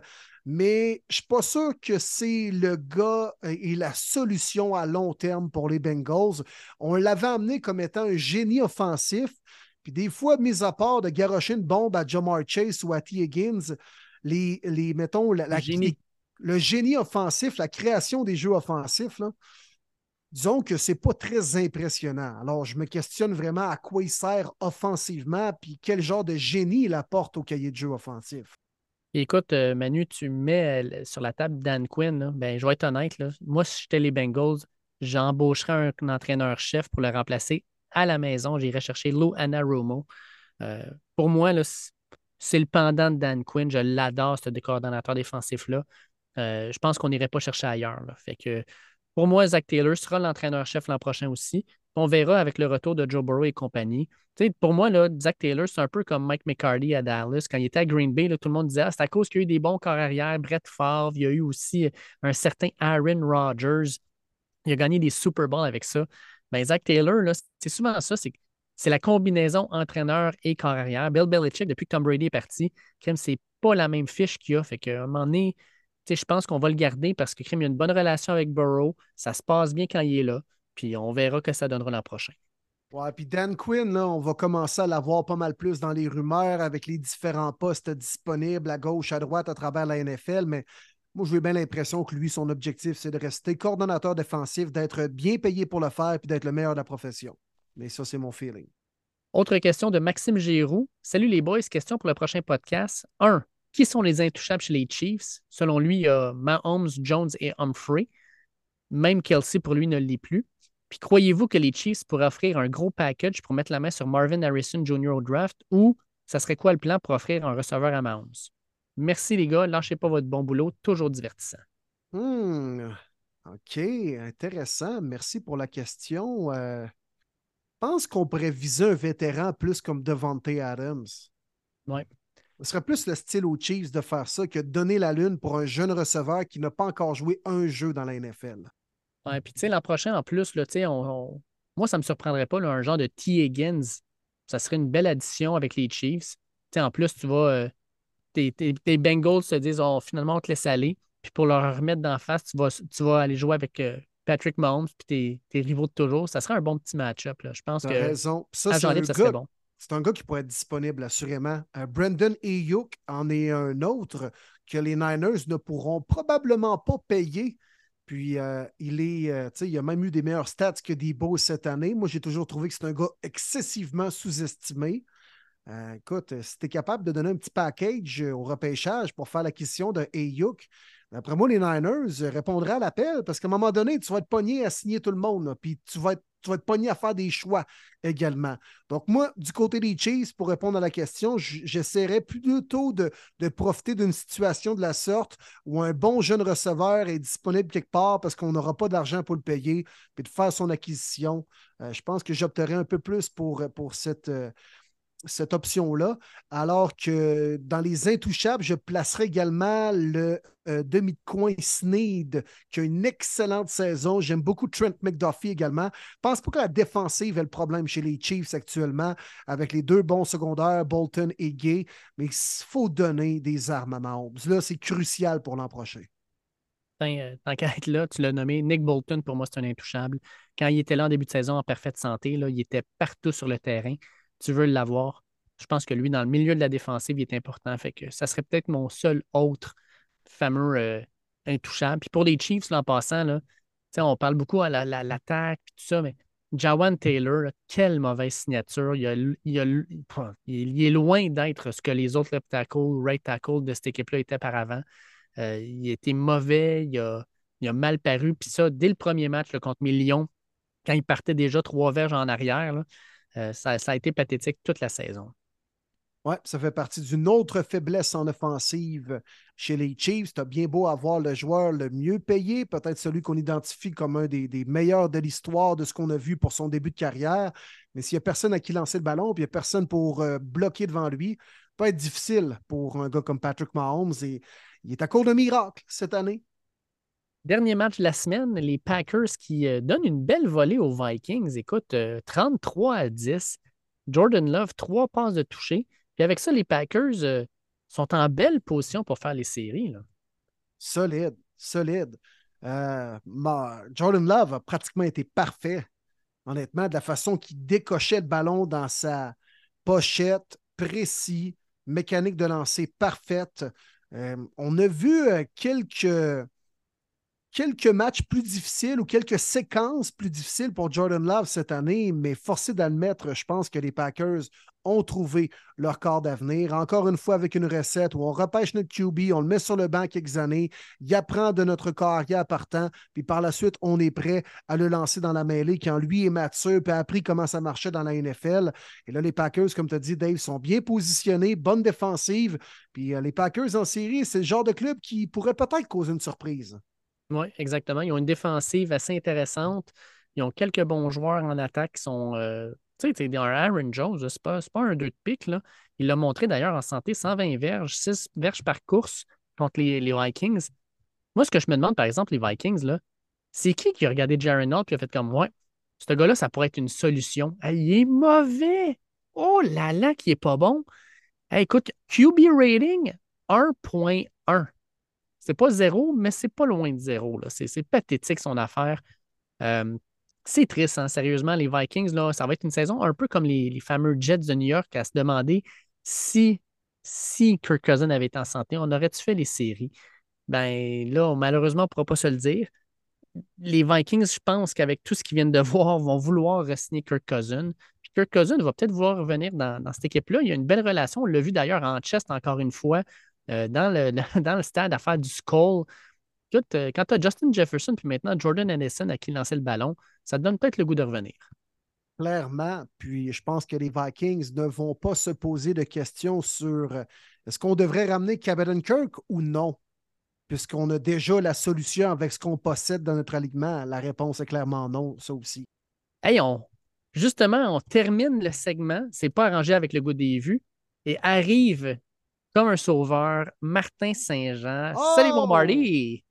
Hey les boys, la gang! Comment allez-vous cette semaine? Puis premièrement, bonne année mon Dave, bonne année mon Will, ben, bonne année à tous les auditeurs. Ah, c'est la semaine de donner de l'amour. Hey, pour vrai, je vous souhaite de la santé, toute la gang. Sans elle, on n'est rien, on ne peut rien accomplir. Donc, je vais juste souhaiter la santé. Je ne suis mm. même pas inquiète que le succès va vous coller à la suite de ça mais la santé, la gang. Yes, sir. La santé à tous les joueurs de la NFL également pour ne pas se ramasser avec autant de blessures que cette année. Ah, il me semble que je n'ai pas beaucoup parlé de ça, de la, ah, qualité cette année dans la NFL. Hein? hey, yes, sir. le trio qui est de retour. Et puis, euh, toi, Marty, ça s'est bien passé. Est-ce que le vin était bon au moins? Oui, le vin était excellent. Ça a été une belle soirée pour euh, que le monde soit en contexte. C'était l'anniversaire. Euh, ben, dans le fond, l'anniversaire de ma conjointe, c'est le 4, mais on a voulu faire une surprise, toute la gang, la famille, les amis, tout ça. Donc, on a fait le souper le 3. Et euh, ça a été une belle surprise, une belle soirée. On a bu beaucoup de vin. C'est parfait, c'est parfait. C'est beaucoup de, plaisir. Puis, bien content de vous retrouver. Merci beaucoup d'avoir parti de balle, les boys. Vous êtes bien fins. Ben eh ben, pour te réchauffer, Martin, maintenant que tu arrives avec quelques minutes euh, de retard. Je suis un peu réchauffé aussi, oui, oui, il n'y a pas de problème. on peut, on peut starter sur Russell Wilson et la saga des Broncos de Denver. Qu'est-ce qui se passe avec les Broncos à ah, menacer Russell Wilson? Euh, si tu ne changes pas ton contrat, on bench, qu'est-ce qui se passe là? Ouais, ça, ça a pas mal été exagéré, je pense. Honnêtement, le monde était comme, ben voyons donc, les médias ont comme essayé de mettre Russell comme s'il faisait pitié, puis hey, on est Team Russ, puis là, plein de fans intervenaient, hey, on est avec toi, Russ, puis ça. Je, trouve ça malhonnête. Ces gens-là, a deux ans, disaient quoi? Marshawn Lynch, Russell, il faut texter son agent pour y parler. C'est une merde, si pis ça. Tout le monde le bâchait. Tant mieux que Seattle soit tradé, pis si pis ça. Puis là, tout d'un coup, ah, pauvre Russell, on l'a menacé de bencher. Et ça se fait pas. On voit tellement pas ça ailleurs dans n'importe quel corps de travail. Ben non, on voit pas ça. Honnêtement, j'ai trouvé ça deux faces. J'ai trouvé ça lèche-cul. Êtes-vous vraiment surpris? Je veux dire, est-ce que vous pensez qu'il n'y a pas plein de discussions qui se passent dans une saison avec plein de joueurs, plein d'agents? Moi, j'ai juste trouvé ça ridicule qu'on en parle autant de cette euh, fameuse histoire-là. C'était pas une surprise que ça allait mener à une discussion, un point. Ils n'ont pas demandé à annuler cette clause-là. Ils, ont été, d'un, imbéciles de l'avoir instaurée aussi rapidement. Ils ont juste dit, on peut-tu juste la repousser? Quand tu regardes ça, là, c'est supposé être le 10 mars environ que la clause devient garantie à 100%, à 37 millions pour le 2025 à cause de blessures. Si tu fais juste le reporter de, de six mois, ça veut dire que les chances sont encore plus élevées que tu restes un membre des Broncos pour 2024 et 2025 et peut-être plus. Parce que là, en déclinant ça, ben, ça veut dire que tu veux la réponse absolument maintenant. Puis eux, la réponse, ils l'ont pris. On, décide finalement qu'on va couper. On ne veut pas risquer de donner déjà 37 millions en 2025, ce qui est comprenable. Fait que si Ross, il, chiale ou whatever, pense-y plus que à ce que tu voulais vraiment être un, membre des Broncos, parce qu'ils n'ont pas demandé d'annuler la clause, juste de leur porter, ce qui fait en sorte que si tu acceptais, les chances sont très élevées que tu restes un membre à Denver pour au moins deux ans. Fait qu'à m'emmener, est-ce que ça fait pitié cette histoire-là? Aucune.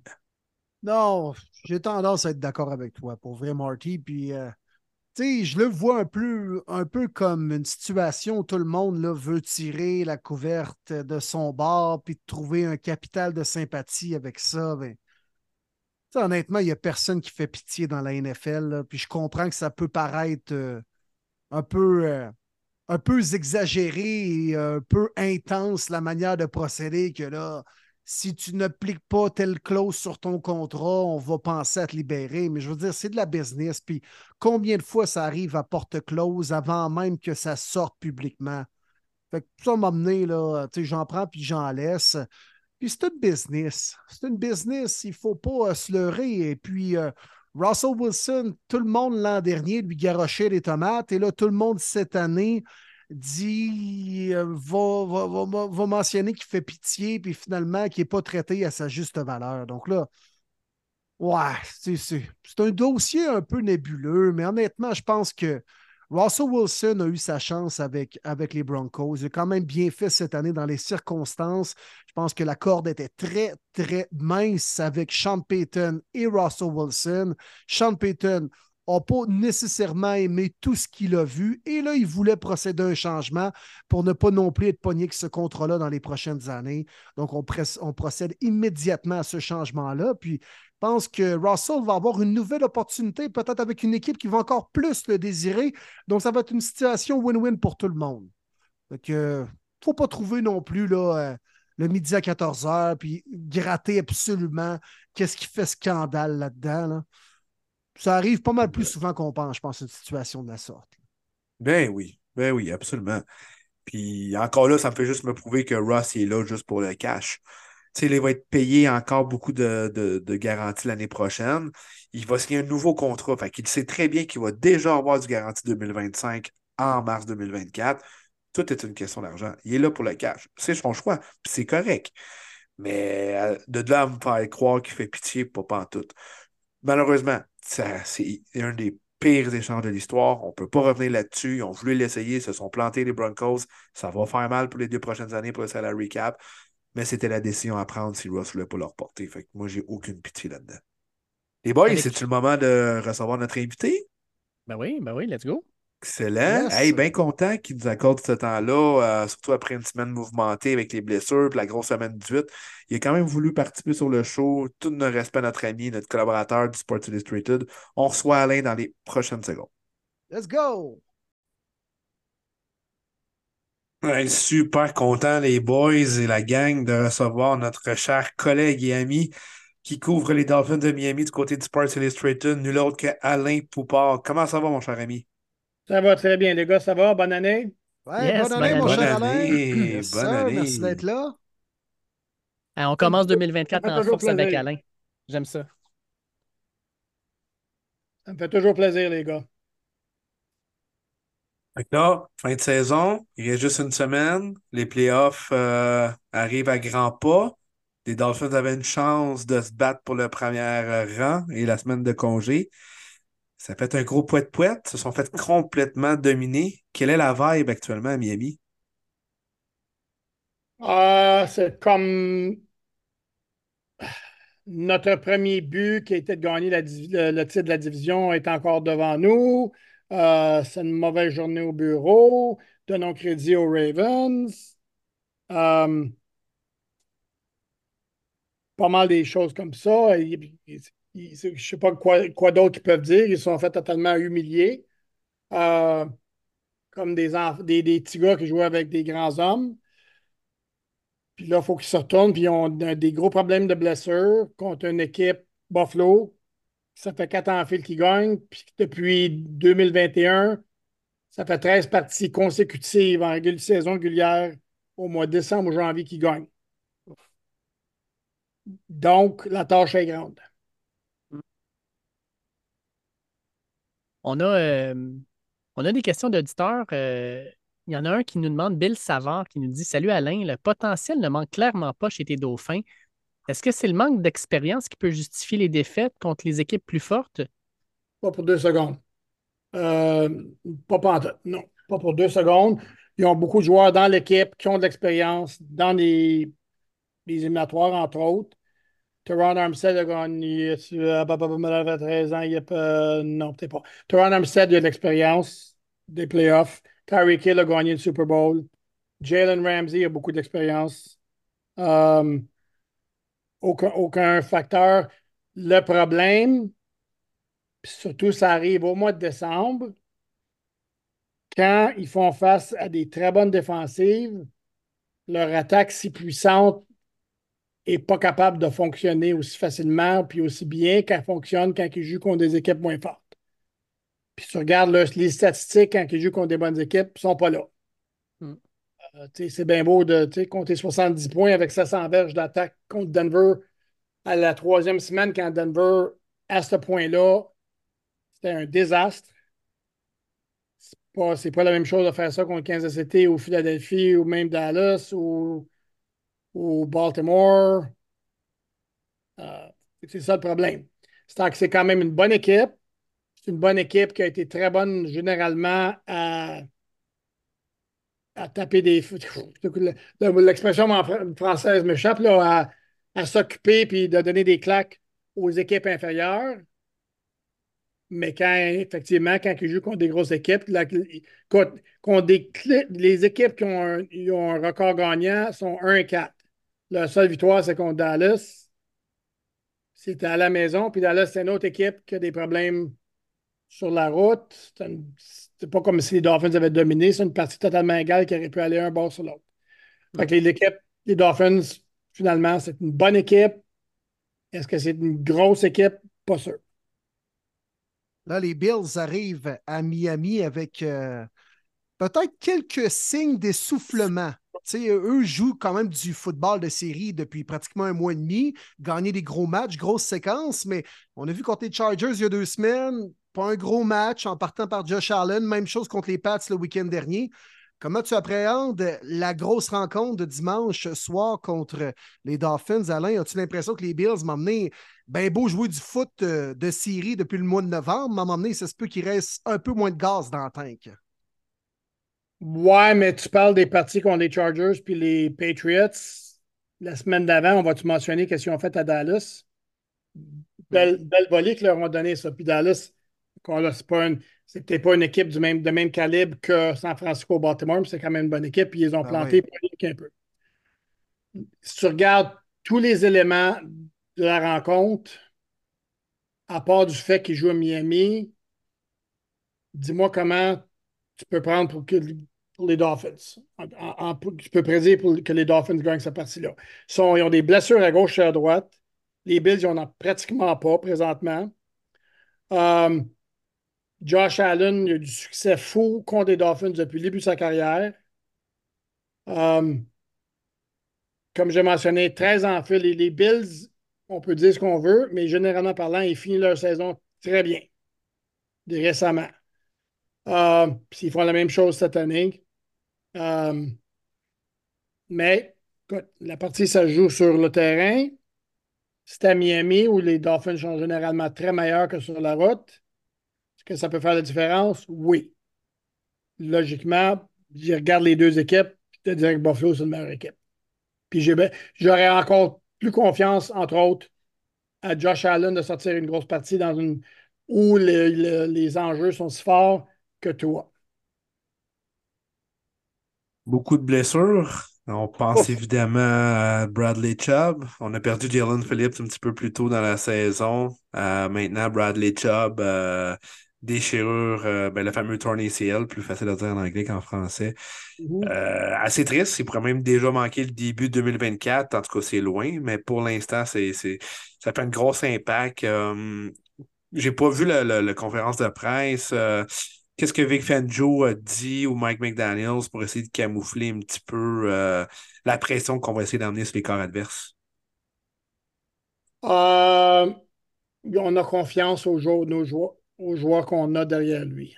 C'est pas mal la chose que tu t'attends à ce qu'ils disent, non? Euh, la plus grosse question, moi, puis ça a été demandé de McDaniel après la partie et même la journée après, c'est dis-moi quelle affaire est-ce que Chubb et autres joueurs, entre autres Javon Allen, Christian Wilkins, Ramsey, avaient d'affaires sur le terrain avec 4 minutes à jouer et le score 49 à 19. Puis McDaniel, sa réponse, c'est les joueurs voulaient être là. Euh, c'est une combinaison de ça et aussi on voulait avoir des, des, des reps qui appellent des bons jeux pour se donner un meilleur goût en sortant de ce parti-là de, tout ça, moi, je dis ridicule. La partie est perdue. Quand même que tu fais un, ou deux beaux plaqués, puis même le jeu, sur lequel Chubb a été blessé, ça a été une perte de quatre verges sur un, course au sol. Wow, yeah! Y a-t-il quelqu'un qui se rappelle de ça? Non. Même si ben, Chubb n'aurait pas été blessé, pas personne qui s'en serait foutu. Si on fait battre, même s'il n'y avait plus de points, ça aurait été 49 à 19. Tu t'es fait planter Point final. Accepte ça. Euh, oui, c'est une flow qui soit fait blesser en plantant le, pied sur le terrain d'une mauvaise manière. Je comprends tout ça, puis ça peut arriver n'importe quand. Oui, je comprends tout ça. Le fait reste que les joueurs de, ligne, de haute ligne, n'ont pas d'affaires sur le terrain quand la partie est totalement finie, comme c'était le cas. Question pour toi, mon Alain. Euh, justement, en relation avec les blessures, on a euh, on, je regarde le injury report, là, c'est, c'est, long à lire. Euh, je regardais juste aujourd'hui, mettons, euh, pratiquement toute la ligne offensive a été limitée dans, dans, sa participation. Xavier Howard n'a pas participé, Monster non plus. Euh, Armstead n'est pas là. Ramsey a, joué, a, pratiqué, mais bon, c'est pas super. Tuga Tagovailoa, blessure à l'épaule gauche, mais a pratiqué quand même. Est-ce que pour toi, c'est plus important de gagner le match dans la fin de semaine et d'avoir l'avantage du terrain ou de reposer tes gars pour qu'ils soient en parfaite santé quand les séries vont commencer? Non, non, laisse-moi faire avec ça. Tu n'es pas la seule personne qui demande ça. C'est une question fréquente. Euh, si le gars est capable de jouer sans un risque additionnel inutile, il joue. Point final. Euh, si les Dolphins, il faut qu'ils aient sa route. S'ils perdent, ils jouent à Kansas City dans la première ronde, ils ne gagneront pas à Kansas City. S'ils gagnent, ils vont jouer à la maison contre Buffalo, Pittsburgh ou Jacksonville. Ils ont des chances. Euh, donc, le fait qu'ils sont déjà dans les séries, c'est aucune raison, aucune, pour, euh, pour faire laisser les joueurs sur les lignes de côté par précaution. S'ils peuvent jouer, ils jouent. Si on se projette plus loin dans les prochaines semaines, Alain, admettons que les euh, Dauphins gagnent à la maison, remportent le titre de la division contre les Bills. Comment on peut penser, mettons, que cette équipe-là, puis même vous, les journalistes, demandez à l'organisation, comment on peut penser que les Dolphins ont tout ce qu'il faut pour rivaliser en playoff contre les Ravens, contre les Browns, contre les Chiefs, contre même les Bills, les Steelers. Comment on peut penser que les Dauphins ont peut-être ce qu'il faut pour faire deux rondes, trois rondes, le Super Bowl cette année? Ouais. Um, disons que ça regarde mal, puis le, timing de la question est difficile parce qu'ils sont fait, ils sont fait planter par une équipe avec un style de playoff que les Dolphins vont voir dans les playoffs. Mm. Ils ne sont pas nécessairement équipés euh, pour attaquer. Puis je comprends que le fait qu'ils ont beaucoup de blessures, ça n'aide pas. Mais moi, je l'ai dit, on a un podcast ici avec, euh, sur mon site internet euh, All Dolphins. à mon co-animateur, j'ai dit, ça le fait chier. Excuse-moi, mon, français, ça le fait chier quand ça. Les équipes, les Dolphins, c'est une équipe de finesse. Si tu regardes ce qu'ils font offensivement, c'est les joueurs en mouvement, c'est le spacing, ils, font créer de l'espace horizontal et vertical avec leur vitesse puis avec leur changement de direction. Puis dans les playoffs, si tu regardes généralement les équipes qui ont beaucoup de succès, c'est plus de la puissance. Mm. je ne suis pas convaincu, moi, qu'ils sont équipés pour faire une longue run. Quand tout fonctionne bien offensivement, c'est bien beau, ça va très, très bien. Mais quand les équipes autres sont capables de neutraliser jusqu'à un certain point Tyreek Hill, entre autres, puis euh, éliminer le milieu du terrain, toi, c'est pas mal plus difficile. Euh, donc, l'autre chose, est-ce que toi es capable d'élever sa, performance dans une situation comme ça? Le plus proche quand c'est pas qui est arrivé, c'était contre la dernière drive contre Dallas. Sauf que moi, je dirais, ça, c'est pas mal plus. Si tu, regardes, les jeux qui ont été faits là-dessus, ça a été encore la même chose. Ils ont ouvert le, terrain avec beaucoup de passes très, très faciles, des passes courtes où les joueurs ont, ont, se sont envie de leur vitesse. Généralement parlant, d'un playoffs, pas le genre d'affaires qui marche. je te dirais que c'est encore une équipe. C'est drôle, ils sont 11-5. Ils ont eu une très bonne saison, mais ils ont encore à prouver que c'est une équipe qui a que tu as besoin d'avoir pour aller loin dans les playoffs. Prédiction, Bills Dolphins, gros match, Sunday Night Football. Qui remporte ça? Oui, mais tu ne peux pas dire à personne ça parce que j'écris un article sur mon site, alldolphins.com, samedi matin. C'est là que je fais ma prédiction finale. Donc, je vais vous donner ma prédiction non officielle que je garde le droit de changer. OK, c'est bon. Un deal? On accepte deal. deal. Je te dirais présentement, moi, que comme je te dis, toute logique, Buffalo gagne. Même à Miami. Même à Miami. Wow. tu regardes même, même la partie que les Dolphins ont battu les Bills l'année passée, à 21-19 au mois de septembre, où c'était 115 degrés sur le, la ligne de côté des Bills, puis 85 sur la ligne de côté des Dolphins. Les Dolphins ont gagné 21-19. Le, nombre total de verges pour chaque équipe, c'était 497 à 212 pour les Bills. Donc, on va, régler, pour. Euh, les circonstances sont très, bien, très bien tombées pour que les Dolphins soient capables de gagner cette partie-là. OK. OK. Euh, si on va un peu plus large, NFL maintenant, mon Alain, euh, il y a certains matchs qui sont ultra importants la fin de semaine prochaine. je voudrais avoir tes prédictions ou du moins ce que tu penses qui va arriver. Mettons samedi, les Colts contre les Texans, match où le perdant s'est terminé, le gagnant est rentré en série. Tu penses qu'il arrive quoi dans ce match-là? Indianapolis, puis pas mal, pas mal certain de mon choix. Euh, je te dirais que Houston a un très bel avenir parce qu'ils ont, vraiment frappé, frappé la cible avec leur choix de carrière, c'est Jay Stroud, contrairement à ce que les Panthers ont fait avec Bryce Young. Mais présentement, je te dirais que de haut en bas, Indianapolis est un club bien plus solide. Ils sont à la maison. Je, serais pas mal surpris si Houston gagnait, ça. Euh, Jaguars Titans, est-ce que tu penses que les Jags vont être capables de se qualifier avec une victoire? Est-ce que Mike Vrabel va sortir un autre lapin de son chapeau? non, les. C'est même les Titans qui ont mis les Dolphins dans la position s'ils ont besoin de gagner dimanche pour avoir le championnat de division avec leur victoire ici à Miami le, lundi soir récent. Mais c'est pas pas une grosse équipe, les Titans. Ils ont eu bien des blessures encore. Ça fait deux ans en fil, des blessures en veux en là. Euh, ils n'ont pas rien, il n'y a pas d'enjeu. Jacksonville sont occupés de la Caroline la semaine passée sur la route 26-0 ça, ça c'est pas très, très laborieux, là, je pense. On regarde un même genre de match. encore là, je serais surpris si Jacksonville ne gagnait pas. Puis euh, du côté de la NFC, il y a euh, six équipes qui se battent pour, dans le fond, deux places. Euh, je pense que les Bucks, là, on peut s'entendre contre les Panthers, ça pourrait être une victoire, mais pour la septième place, est-ce que tu vois les Packers, les Seahawks, les Saints ou les Vikings passer?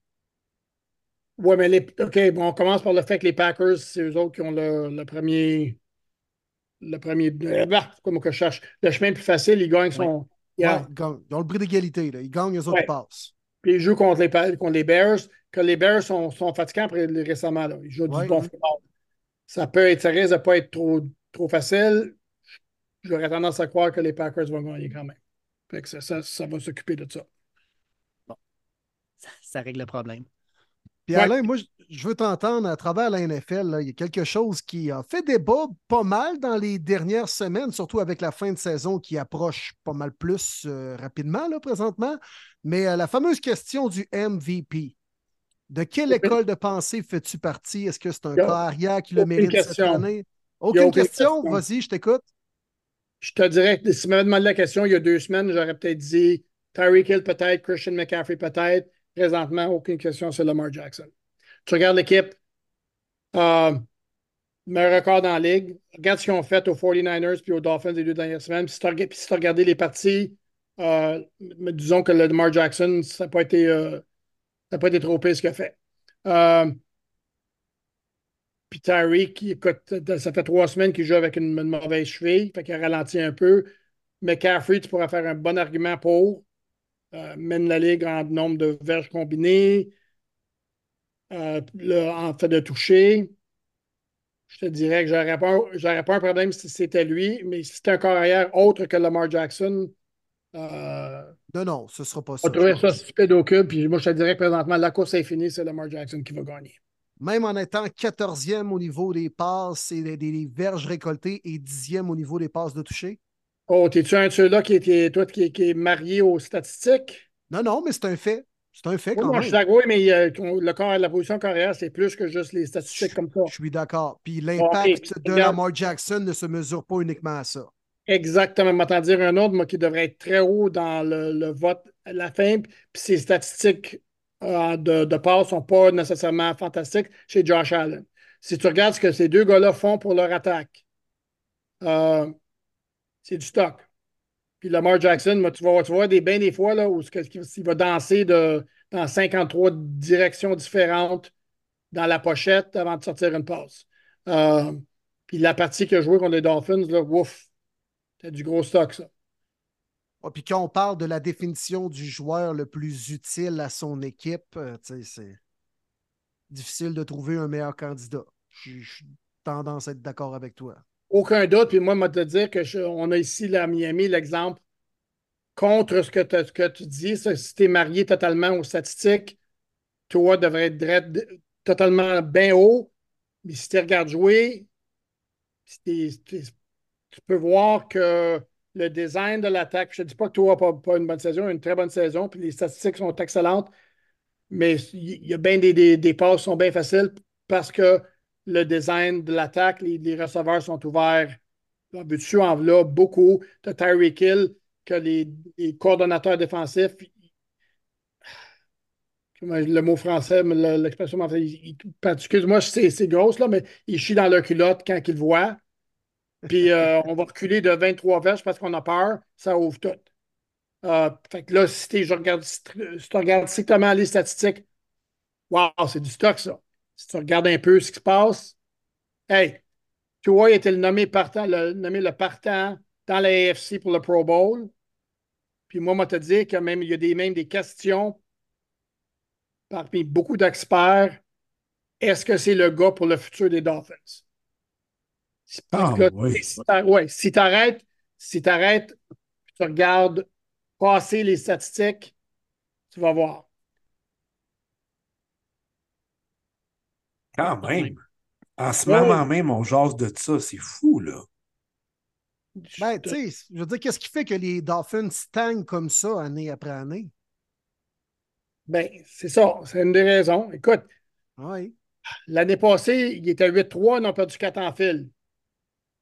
Puis c'était quand leur cédule a commencé à être difficile.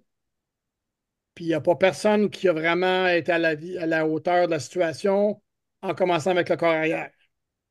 Il n'y a pas personne qui été à hauteur de la situation contre Baltimore en commençant avec le corps arrière. Je te, te dis pas que c'est sa faute qu'il ait perdu, c'est pas de sa faute, pas en tout. Sauf qu'à un moment donné, c'est ça, que tu fais un, tu payes un corps arrière, là, 250, 275, 300 millions. C'est le genre de gars qui peut, qui peut mettre son équipe sur ses épaules, puis ah ouais, les gars, on s'en va. Moi, j'ai vu Josh Allen faire une coupe de fois. Puis même, même dire un gars qui n'a pas une bonne saison, qui est sa ligne des blessés, ligne des blessés. Moi, je l'ai vu une coupe de fois, Justin Herbert. Dans une équipe alentour, pas nécessairement que ça ne fonctionne pas très bien. Là. Ah ouais, les boys, m'amène sur mes, sur mes épaules. Lamar Jackson fait ça. Patrick Mahomes a fait ça bien souvent. Aaron Rodgers a fait ça bien souvent. Joe Flacco. Ah, non. non, non, non. Joe Flacco. Euh, ben, depuis un mois, là.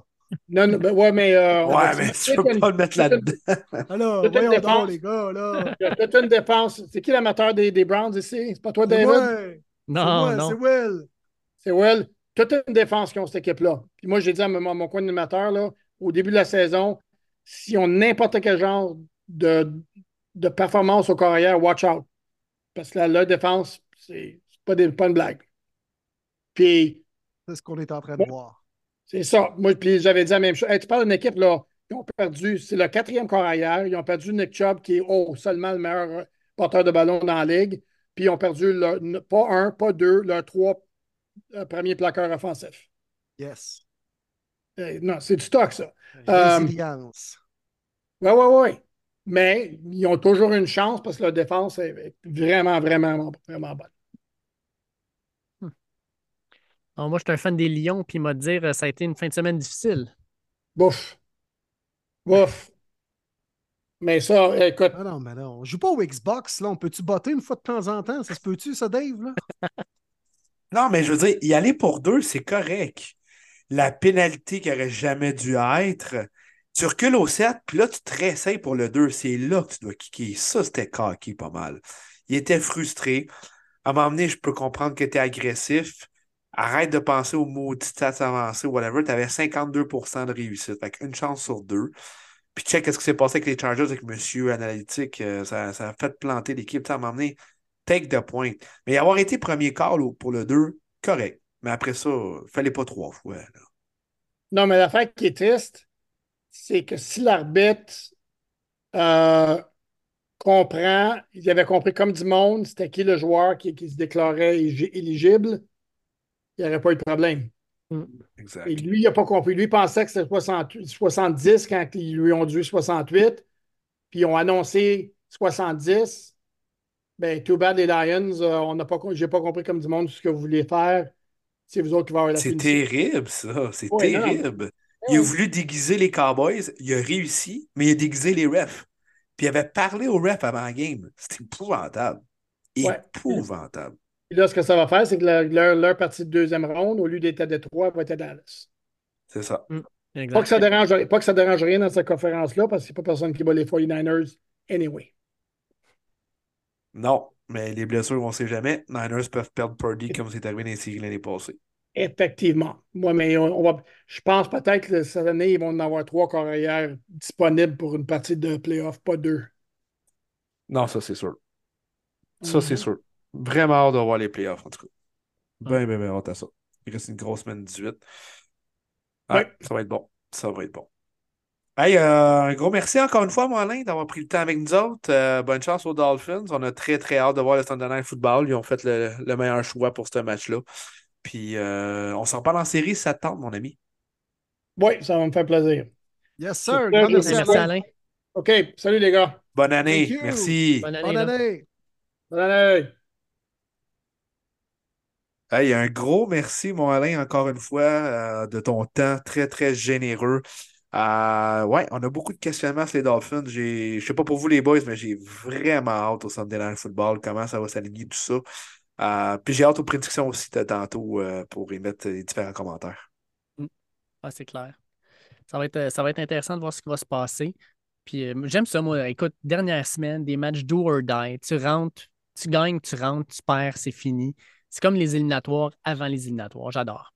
Et moi, les boys, je, je ne crois pas avoir vu ça depuis que je suis assidûment les activités de la NFL, mais une équipe qui a la chance, à la dernière semaine, de soit gagner le titre de la division ou de ne pas faire les séries dans tel ou tel scénario, là.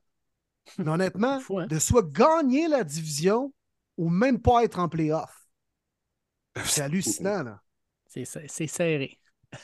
C'est fou quand tu regardes les équipes là, dans, dans le AFC. Là, euh, c'est 4, 5, 5 équipes vont avoir 10 victoires ou plus en séries éliminatoires, puis peut-être même 6 ou 7. Tu sais, on, on regarde là, présentement dans le NFC, il y, y a des équipes qui vont être euh, 9-8 ou peut-être même 8-9 puis qui vont faire les séries. Là. Fait que, euh, sincèrement, le AFC, c'était du gros football qui jouait là, puis ça va être euh, vrai jusqu'à la dernière semaine. Parlant de Là, gros avant de continuer, euh, ah, on avait toute la même lignée. Hein? Ben oui, on s'en allait, on s'en allait quelque part à la même place. Ben, moi, les boys, euh, avant de parler de la semaine 18 de la NFL, euh, je vais vous le dire, ça a été ma plus belle soirée de football de l'année. Ce qui s'est passé le 1er janvier au soir, là, je sais que Dave est un grand fan d'NNCA, même plus qu'NFL. Moi, j'étais plus NFL, je ne m'en cacherai pas, c'est comme emmener avec le travail, la famille, je peux pas passer les deux jours de week-end à écouter du football, fait que j'ai toujours penché NFL. Mais je dois te le donner, là. Je me suis. J'ai écouté les deux matchs au grand complet. Je me suis couché à minuit 48 quand ça a fini le deuxième match. C'était, je vous le dis, ma soirée favorite. Là, le monde va se dire, ben oui, 2024 commence. Non, je parle pas de ça. Je parle de la saison 2023-2024. C'était ma soirée favorite de football. Ah non, ça a été deux duels vraiment intéressants. J'en parlais à la radio avec Greg Langto au BPM Sport après-midi, puis je disais, écoute, c'est rare qu'on a deux matchs aussi intéressants, aussi palpitants en demi-finale. Ça fait dix ans que ça existe, euh, puis on a toujours eu des blowouts. Fait d'avoir deux matchs de qualité qui se terminent vraiment sur les derniers jeux du match, un, même un match en, en prolongation, on a été gâtés. Puis les gars, c'est surtout sur la NCA qu'on a reçu des questions cette semaine. On a une, deux, trois, quatre. On a cinq questions sur la, la- la- la demi-finale de la NCA, sur la finale qui s'en vient. Fait que j'ai hâte de rentrer là-dedans. là. Honnêtement, il y a bien des amateurs de foot qui connaissaient la NCAA et suivaient la NCAA, mais qui ont encore plus embarqué dans le bateau puis tripé en vue du championnat national avec l'écœurante journée qu'on a eue lundi avec les deux demi-finales. Puis je me lance euh, là-dedans avec Gabriel Turcotte qui nous dit euh, Que pensez-vous des demi-finales de la NCA J'ai regardé Bama vs Michigan. J'ai vu des gens qui parlaient d'un des plus grands matchs NCA. Personnellement, je n'ai pas vraiment été impressionné par la qualité d'exécution des deux équipes. Plusieurs bad snaps, des erreurs sur les special teams, drôle de play calling en fin d'overtime. Match très, ex- très excitant parce que c'était serré, mais énormément d'erreurs de chaque côté. Qu'en pensez-vous? Moi, je vais me lancer, les gars, je vais vous le dire. Ouais, ben, La NCA, j'aime la c'est ça. question. C'est ça. Ouais, c'est une bonne question, mais-. La NCA, c'est ça. Système d'avoir du football qui n'est pas parfait. Parce qu'on s'entend que c'est des étudiants athlètes. C'est pas la NFL où ces gars-là, c'est leur job, où ils font ça 50, 60, 70 heures par semaine. ils font ça, puis à côté de ça, ils font leur bac, ils font leur maîtrise. Euh, ils travaillent des fois, certains aussi. Euh, eux autres, c'est des étudiants. Fait que c'est sûr que de temps en temps, il va y avoir des mauvaises euh, décisions, il va y avoir des mauvais jeux, puis ça crée des revirements de situation souvent surprenants. il y a des choses dans l'NCAA qu'on voit qu'on ne verra jamais dans l'NFL justement à cause de la qualité d'exécution. Puis des fois, ben, c'est ce qui rend le sport, je trouve, un peu plus intéressant, le fait que ça ne soit pas parfait. Fait que oui, tu as raison, Gab, c'était pas le plus grand match en termes d'exécution, mais ça a été un match excitant jusqu'à la fin. Puis je suis d'accord avec toi, écoute, on en parle beaucoup, mais le, centre d'Alabama, je ne comprends pas qu'en décembre, en janvier, il y a encore de la misère à faire un snap qui a du bon sens à Jalen Milrow. Puis on parle beaucoup de Jalen Milrow comme sur le dernier jeu, pourquoi ils ont décidé de faire ça, etc. Hey, Milrow, là, il a été saqué cinq fois en première demi. Sa ligne ne l'a pas aidé. Puis en plus, ton, ton centre, tu fais des snaps un peu n'importe où. Puis il faut que tu sois toujours concentré à savoir où est-ce qu'il est le ballon. Tu n'as aucun automatisme. Écoute, moi, je trouve que ça a été plutôt. Ça a montré qu'il a fait une performance bien plus grande qu'on pense qu'il l'a faite parce que ça n'a pas été facile du début jusqu'à la fin. Mais lâche le shotgun à un ou sinon. Là. Peut-être c'est juste ça qu'il est capable de faire. Un peu, là. Mais je comprends tout à fait la question de Gab, puis j'aime ça parce que moi, c'est le problème un peu que j'avais avec la NCAA dans les dernières années. Puis j'ai appris à aimer ce produit-là en mettant cet aspect-là de côté, de tout le temps comparer avec le professionnel et la NFL. C'est clair que tu vas trouver des aspects que tu vas moins aimer, puis tu vas toujours être dans la comparaison au lieu de juste apprécier le spectacle que tu as sur place. Si tu vas voir euh, l'Armada ou les remparts de Québec jouer, c'est clair que ce ne sera pas le même match que, le Canadien. C'est sûr, sûr, sûr. Mais en même temps, des fois, tu peux pogner deux bonnes équipes, à peu près du même calibre. Puis avec un jeu ouvert, ça fait, se termine 6-5 en prolongation. Puis c'est écœurant, bien meilleur qu'un match Canadien-Panthers un mardi soir. Mais mm. tu dois écouter le produit, le match dans cette optique-là mentalement. Mais c'est vrai quand même qu'il y a eu des erreurs. Là. En partant par la première passe de McCarthy interceptée, finalement, le DB de Bama avait le pied à l'extérieur. Mais tu n'aurais pas vu ça dans un match du Super Bowl. La première passe tentée, paf, interceptée, ou très, très rarement. Mm-hmm. mais c'est ce côté-là que moi, je dis un peu puceau, précoce, mais que j'aime également de l'NCAA. Mais tu dois entrer dans cette optique-là mentalement quand tu t'assois dans le divan pour regarder un match. Fermez-vous les yeux. À part si vous conduisez actuellement, là, on s'entend. Puis mettez-vous quand vous aviez 20 ans, ou si peut-être vous avez 20 ans. Imaginez toute la pression que ces gars-là ont. Un stade complètement plein, complètement dans le party, allumé raide, 50-50. Tu sais que la nation, qu'est-ce qu'elle a fait le premier au soir? Tout le monde regarde ce match de football-là. Bama, Michigan, ça avait aucun mot du bon sens, les codes d'écoute. Ça bat même la NFL. Fait qu'imaginez la pression que ces jeunes-là, qui ne sont pas encore des professionnels, qui ne sont pas encore formés pour ça, comment ça devait être incroyable le beat de leur cœur à chacun. J'aurais été curieux de le prendre. Fait que oui, c'est sûr, il va y des erreurs. Ça reste des jeunes également en progression. Il y en a qui sont des seniors, il y en a qui sont des juniors. C'est juste normal. Euh, il y en a peut-être eu quelques-unes, effectivement, bien soulignées par euh, Gabriel. Euh, mais c'est ça. Comme Will l'a bien décrit, c'est pas de la NFL. C'est un très bon calibre de football, mais il faut éliminer ces petits peut-être négatifs-là, plus côté professionnel, puis d'apprécier quand même le moment, puis de se dire Hey, moi, à 20 ans, là, je vais être bien franc, j'aurais chié dans mes shorts en bon québécois. Ça n'a aucun sens la pression qui est là. On a d'autres questions. je vais avec Sam Robert. Pensez-vous que le nouveau format de l'an prochain pour les playoffs NCA va inciter les joueurs éligibles au repêchage à jouer les balls plutôt que de les sauter? Parce que là, on parle des demi-finales, mais malheureusement, les autres bowls, les spectacles ont souvent été pitoyables. C'est, je trouve ça dommage à dire. Puis Kirby Smart, le coach de Georgia, double champion en titre, l'a même dit Là, on a un méchant problème. lui, il jouait contre Florida State, qui était supposé être la, la cinquième meilleure équipe aux États-Unis, la sixième. Là. Il y avait 20 joueurs qui étaient soit dans le transfer portal qui ont décidé de ne pas se pointer pour le match parce qu'ils se disaient je, préfère me préparer pour la NFL. Puis Georgia a gagné ce match-là 63 à 3. Quel ah, mauvais spectacle, quelle mauvaise. C'est un, un œil au beurre noir pour la, la, la, la NCA, pour la Ligue. Puis effectivement, comme tu le dis, avec 12 équipes l'an prochain, ben, tu vois, Florida State aurait fait partie de tout ça. Les joueurs auraient probablement tout joué parce que, crime, tu rentres en séries éliminatoires, tu ne sais jamais ce qui peut se passer. je pense que ça va aider parce que les bons, présentement, on en perd beaucoup, beaucoup d'importance. Puis dans ce temps-là, ben, les joueurs n'ont plus le goût d'être là. Ils se préparent pour leur prochaine carrière. Puis euh, c'est ça, ça donne des spectacles des fois assez tristes. Surtout les, les bowls cette année impliquant les équipes du top 25. On en a eu plusieurs blowouts. Mhm. C'est mauvais. Mauvais, mauvais, mauvais. Ça démontre également un peu pour euh, faire une parenthèse à la question très pertinente de Sam, mais ça démontre également que le comité qui a choisi les quatre équipes en série ont fait le crise de bon choix. Ah oui. Ah oui, bravo comité. Bravo. Florida State, ça aurait donné quoi en série, honnêtement, les gars? Là? Ah non, c'est terrible. Oh, mais ça parfait, là. 13-0. Ouais. Sans Travis, ça aurait été un blowout, puis c'est clair que ça aurait été ça. Oui. Ah, on, en profite. Euh, les boys, en passant, je ne sais pas si vous avez regardé, là, mais nos trois collaborateurs, 3-0 dans leur bowl. Memphis gagne ça 36-26 avec Jeffrey qui gagne son dernier match. Notre-Dame qui démolit Oregon State 40 à 8. Puis Boston College qui gagne 23-14 contre SMU. Nos trois collaborateurs, 3-0 à un premier début. Good job! Yes, sir! Ouais, vraiment cool. Edwin a fait un gros jeu Special Teams en plus. Ouais. Un bloc. Très bon. Good job. Non, c'est vraiment cool. vraiment cool. Il y, a, il y, a, deux problèmes majeurs qui se passent dans la NCAA. On parle des joueurs de transfert, mais je ne sais pas ce que vous en pensez. je trouve ça complètement absurde que le nouveau coach qui est embauché par l'université pour la nouvelle saison soit là pour le bowl de l'équipe qui a fuck all coaché dans toute l'année.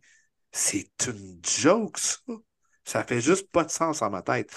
Le premier gros problème, c'est les fameux maudits transferts portal. J'ai bien de la misère avec ça. N'importe qui peut adhérer à ça. Tu peux le faire tous les années si tu veux. Comme le QB, là, je la misère à dire son nom de famille, DJ, euh, on sait pas trop quoi, il était à Oregon. Ouais, il est rendu à FSU. Ça fait trois transferts en trois ans. Exactement. Clemson, Oregon State puis FSU. À m'emmener à chaque année, là, pas capable de trouver ta niche, là, à m'emmener. Moi, en tout cas, ce gars-là, je ne le drafterais même pas dans la NFL.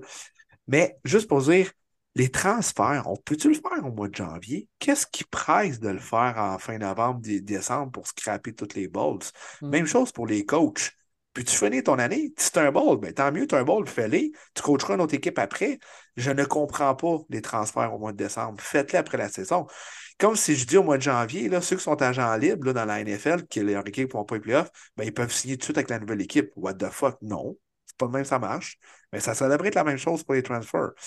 Puis le fameux débat, évidemment, des quatre équipes en playoff, là, c'est confirmé, c'est réglé. 12 équipes à l'an prochain. Je suis très excité, très hâte. Parce qu'il n'y a aucune chance que tu cites. Aucune chance. Les boys vont y croire, tu es en playoff, on ne sait jamais ce qui peut arriver. Puis dans, le football, tout le monde le sait.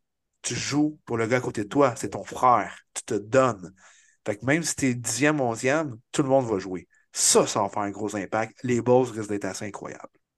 si on avait eu, euh, tu sais, là, on a eu les top 4 qu'on méritait, ça a été vraiment le fun, mais tu sais, si on n'avait pas eu ça, cette année, on aurait eu Oklahoma contre Florida State, Ole Miss contre Georgia, Ohio State contre Penn State qu'on a eu dans la saison, puis c'était un bon match. Puis on aurait eu Missouri-Oregon. Puis les gagnants de ces quatre matchs-là auraient joué contre le top 4. Je pense qu'on aurait eu vraiment euh, du bon football. Puis j'ai hâte à voir ce que ça va donner l'an prochain. Ça risque d'être très intéressant. Et clairement, pour revenir à la question de Sam, c'est vrai que les joueurs, moi je suis convaincu, vont moins opt-out, puisque, comme tu disais, Marty, peu importe ton rang dans les 12 qui seront en série, tu vas avoir une chance quand même de batailler pour le championship, donc avoir de meilleures chances également pour ton dossier de repêchage en vue du draft en avril. Si jamais tu amènes ta 12e équipe à battre une tête de série puis aller gagner le championnat national, ben, tu vas gagner des petites étoiles dans ton cahier de repêchage. Ça, c'est clair. Donc, tant mieux si on pourra voir le vrai talent sur le terrain et non pas les gars qui, ah, j'ai joué l'année, je me suis fait valoir en vue du repêchage, j'ai plus rien à prouver, je ne jouerai pas le match le plus important de la saison. C'est plate s'enlever un cachet extraordinaire à supposément ce qui était le plus grand match de l'année pour ces équipes-là, le Bowl. Pour revenir aux demi-finales, on a eu trois questions qui se ressemblaient essentiellement. Puis les questions portent en gros sur un joueur. Puis les gars, je l'avais dit au début du match, j'ai dit Michael Penix. Beaucoup de monde ne l'ont pas vu jouer cette année, même s'il était avec une équipe invaincue. C'est un corps arrière qui a un deep ball hallucinant. Tu sais, Martin, je t'avais dit même, il ressemble un peu à Russell Wilson dans ses belles années. Ouais. Jacob Lemoine dit Plusieurs disent que McCarthy et Phoenix sont des espoirs QB de première ronde. Pour avoir vu McCarthy jouer souvent à la télé depuis deux dernières saisons, j'en doute. Phoenix peut-être grâce à sa saison exceptionnelle. Et vous, qu'en pensez-vous? Yann Aubu dit Salut les boys, je vous souhaite une belle année et beaucoup de santé. Merci beaucoup, mon Yann. Thank you, Yann. Ma question est quel joueur vous a le plus impressionné lors des deux demi-finales NCA Pour ma part, j'ai vraiment aimé Phoenix. Bon podcast, les, les gars. Et finalement, Alex Sarkhan dit Salut messieurs, je manque de temps pour écouter la NCA, famille, des choix à faire. Par contre, j'écoute toujours les demi-finales et le championnat national. J'ai bien aimé Michael Phoenix. Il serait un bon fit pour quelle équipe? Et votre choix pour le championnat, ça serait quoi? Bon show. Ben, tout d'abord, merci, Alex, Yann et Jacob.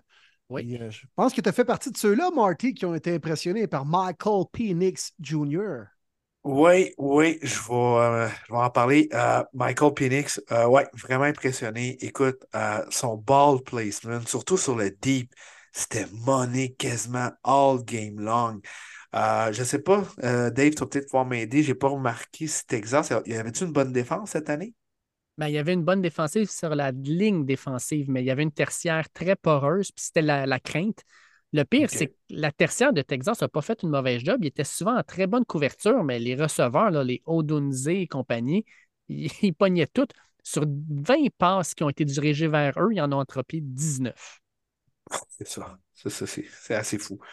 Fait que euh, non, Phoenix a été monnaie pour le repêchage? Ça, c'est la grosse question. Moi, j'ai peur, les boys. J'ai peur de deux choses. Évidemment, tout le monde en parle, puis il faut en parler. Le combine va être extrêmement important pour Michael Phoenix côté médical. Mm-hmm. Les, pour ceux qui connaissent moins peut-être son antécédent, euh, c'est le seul carrière de l'histoire, je pense, qui a fait six années dans la NCAA et euh, deux tournes ACL, deux chirurgies à l'épaule à m'emmener, ça l'hypothèque l'avenir, malheureusement, c'est là. Ce que j'ai peur d'un Michael Penix, c'est qu'il peut être un bon corps, mais peut-être ça va durer 5 ans, 5-6 ans. C'est ça que tu veux pas. Tu veux toujours trouver ton fameux corps de franchise pendant 10 ans. Et ça, c'est la grosse interrogation. Puis la deuxième, faut faire attention aussi le nombre de corps arrière qu'on a vu bon dans la NCAA mais qui était dans un bon système pour eux, qui avait un groupe de receveurs élites, comme Washington ont eu cette année, qui vont beaucoup aider le corps arrière qui finalement y est average.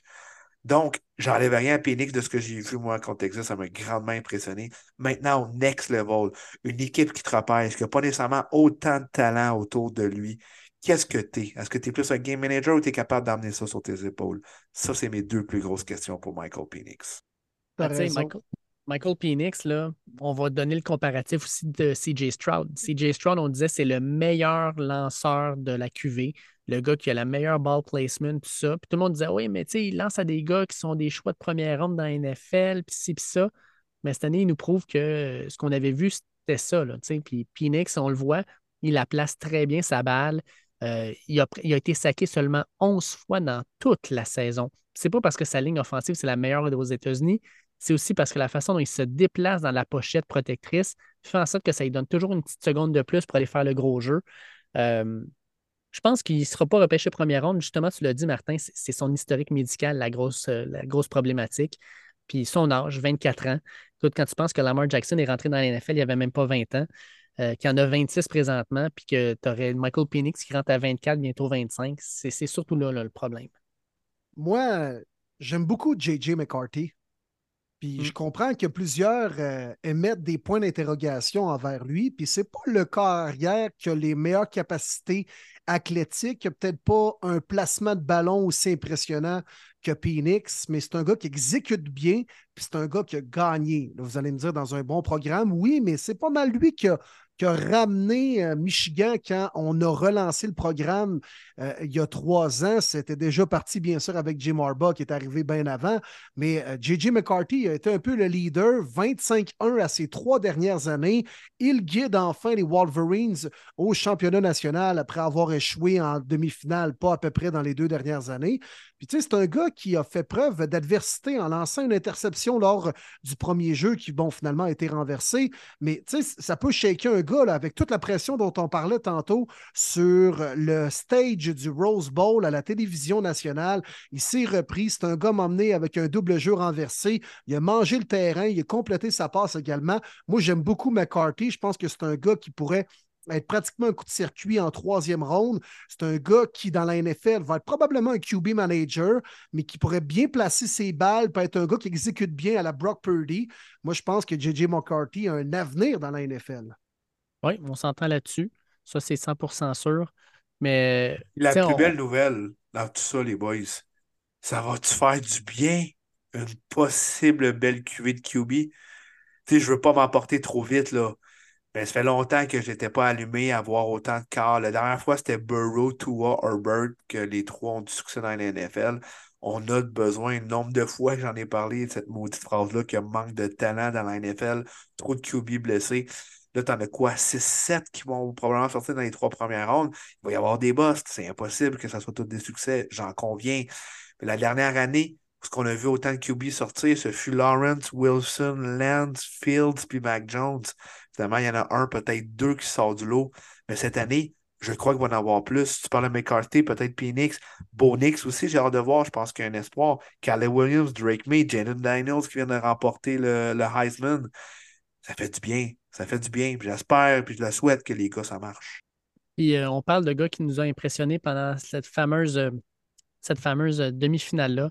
Ben, moi, je vais donner le nom de Mason Graham, le gros 55 dans le milieu de la ligne défensive des, des Wolverines. Oui, là. oui, oui. Et my God, il était partout. Déjà que le centre avait de la misère à snapper le ballon, lui, il l'avait en face pendant tout le match. Puis ça, c'est clair que c'est Jim Harbaugh qui a vu ça rapidement puis il a dit Hey Mason, tu es notre meilleur joueur défensif, va te mettre dans la face du centre, là, puis rend la vie vraiment difficile. Là. à chaque jeu, là, il l'avait d'en face, il ne il swimait pas à peu près de temps en temps. Euh, il était toujours, toujours dans le backfield. Gros, gros, gros match de Mason Graham. Il m'a vraiment impressionné. Michigan a commencé à reprendre confiance au moment où la ligne défensive dominait totalement les O-line de Bama. Ça mm. rentrait de partout. Là. La, la, la, guerre, la guerre des tranchées puis de la ligne de mêlée, là. Michigan est en train de la gagner, puis c'est peut-être ça que, qui a fait qu'ils se sont retrouvés du côté des gagnants et non pas des perdants. Oui, exact. J'ai beaucoup aimé, moi, le porteur Blake Corum aussi. Oui, pour la première fois, on le voit, on le, voit comme l'an dernier. Oui, exact. Puis euh, là, de quoi a battu le record pour le plus grand nombre de verges à l'Université Michigan? Oui, de toucher aussi. Quand même pas rien. Là. Il y en a une mm. couple de porteurs de ballon qui sont passés là. Dont un certain Chimanga Biakabutuka. Touchdown Tim. Ouais. Bon, je l'ai bien aimé, lui, Blake Coburn. Fait que les boys, on doit se mouiller aussi parce qu'on nous l'a demandé. Ben oui. Lundi, 8 janvier, Washington, Michigan, dans le championnat national euh, à Houston, dans le NRG Stadium. Présentement, Michigan est favori par 4,5 selon Vegas, over-under de 55,5. Qu'est-ce que vous voyez dans ce match-là? Ah, je veux que ça soit aussi bon que les demi-finales. J'ai trop, mais trop aimé ça. Faut que ça, ça finisse par en bas de 6. Faut avoir du challenge jusqu'à la toute fin. J'ai vraiment de la difficulté à me faire une tête. Euh, la grosse depth de Michigan, par contre, elle m'impressionne, mais le groupe de receveurs de Washington, wow! Euh, Odunze, comment on dit son nom, de la à dire? Oui, Ron Odunze. Odunze, je pense que ça va être une vedette dans la NFL, ce gars-là, pour vrai. Là. Ah, il me fait capoter. Mais je pense qu'on a vraiment les éléments ce côté de Michigan. Là, euh, je vais dire Michigan pour la victoire. Écoute, numéro 1 contre numéro 2, 14-0 contre 14-0.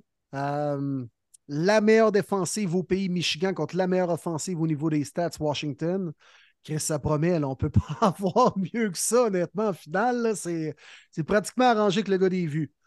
Euh, mais euh, non, moi j'aime beaucoup Michigan, honnêtement, cette année. Là, je trouvais dès le départ euh, de la saison qu'ils voulaient venger un peu leur contre-performance en demi-finale l'an dernier. Tout était en place pour que Jim Harbaugh remporte enfin le championnat national pour les Wolverines. Je vous ai vanté J.J. McCarthy tantôt. Moi, je l'aime beaucoup. Alors, let's go, Big Blue. Je vais être obligé de suivre la lignée. je vais avec Michigan pour une raison. Michigan a vu une attaque avec autant de talent. Euh, Ohio State, Marvin Harrison, euh, Egbuka, euh, Julian Fleming, ils en ont des receveurs. Ils ont un excellent porteur de ballon. Qu'est-ce qu'ils ont fait? Ils les ont battus.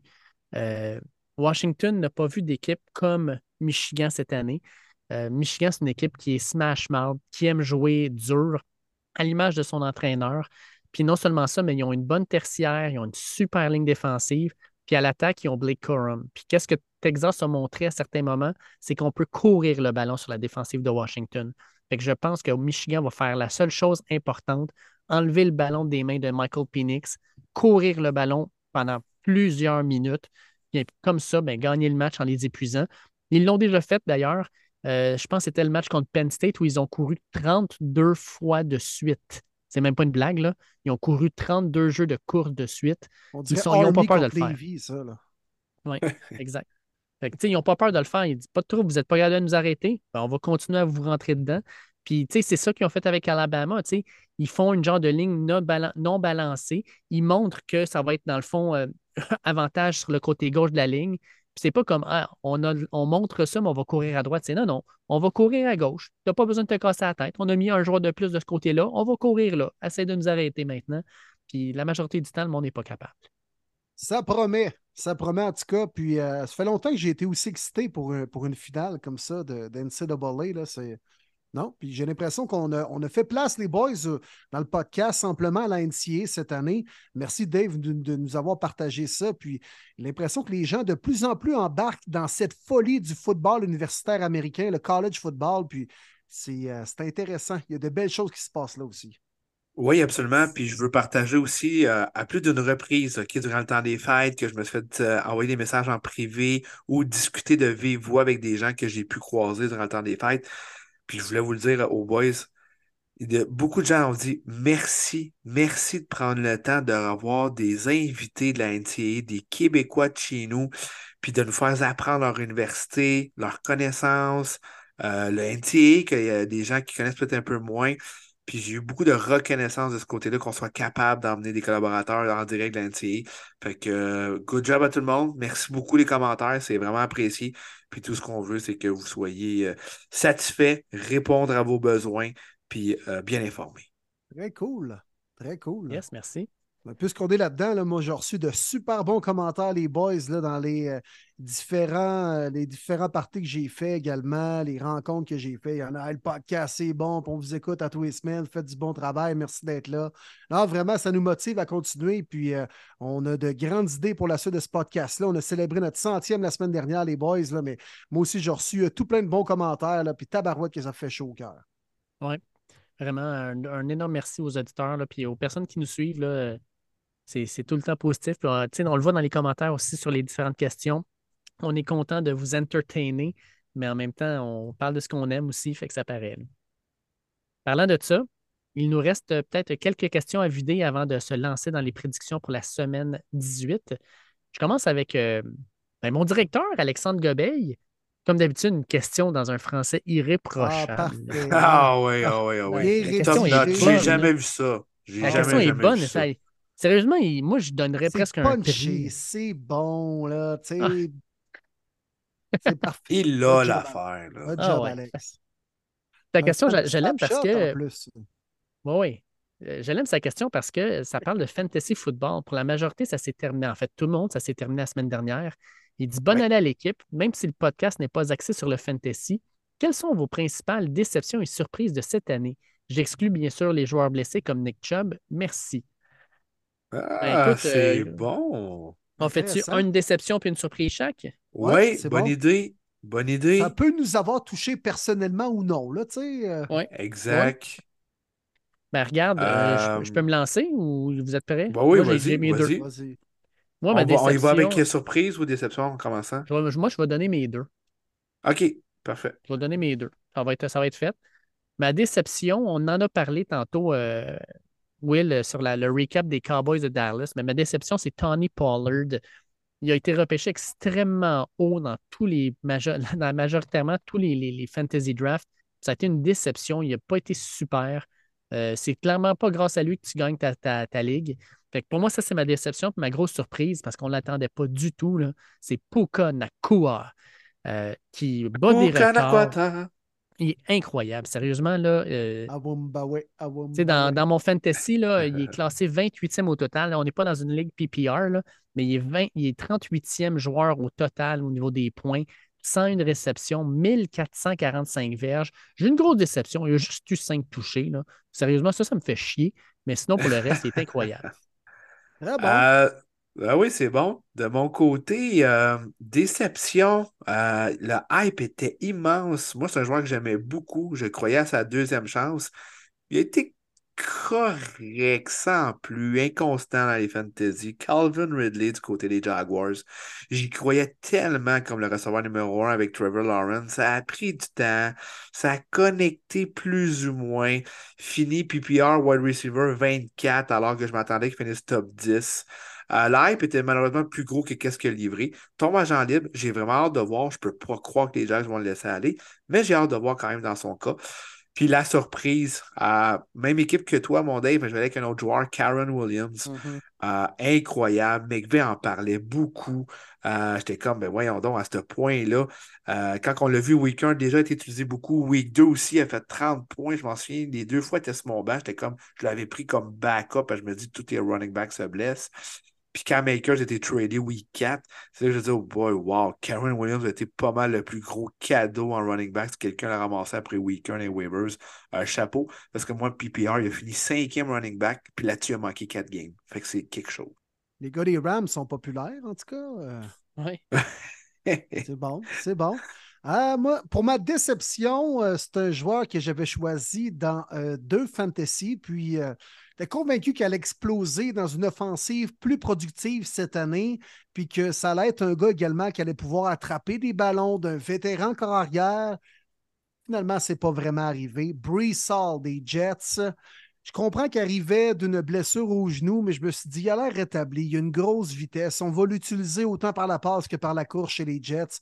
Bon, il y a eu la blessure à Rodgers, mais il y avait aussi un piètre coordonnateur offensif. Là. Je me... De quel. De... C'est qui déjà ce gars-là? Là? Hmm, Ah, le ouais. meilleur chum à Rodgers. Ouais, hein. c'est Bien ça, là. important pour les Jets. Bien, bien Ouais. important. Ah, puis qui a été bon en plus pour les Jets, en plus de ça. Ah, là. Nathaniel incroyable. Hackett, là.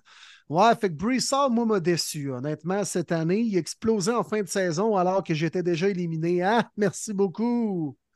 Et euh, pour la surprise, eh bien, euh, après avoir écouté, entre autres, mon chum Marty qui était, euh, on va dire, bandé dessus, Dave qui également avait une, une bonne opinion envers lui, je suis allé le chercher deuxième semaine sur les agents libres, Sam Laporta. Ben oui. Il a été payant, Ben mon oui. gars. Je vais te laisser le dire, Marty.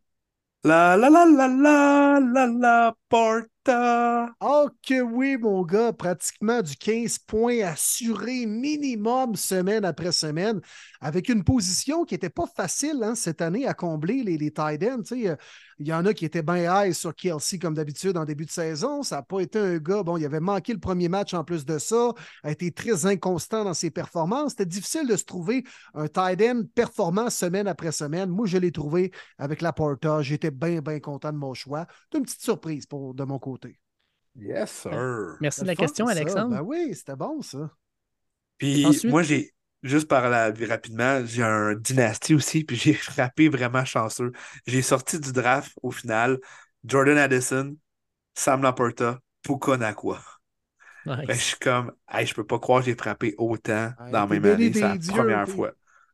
T'es béni des dieux, Marty. C'était la première fois de ma vie à sortir d'un draft de même, ça n'avait pas de sens. Malade. On a d'autres questions, donc euh, on peut commencer avec, mettons, Nicolas Baudouin qui nous pose la question Bonne année, les boys. Je commence par féliciter at Willy Boivin pour les Bruns en série. Oh que oui. Merci, Oui, mon Nick. On se supporte dans le Nord. J'aime ça.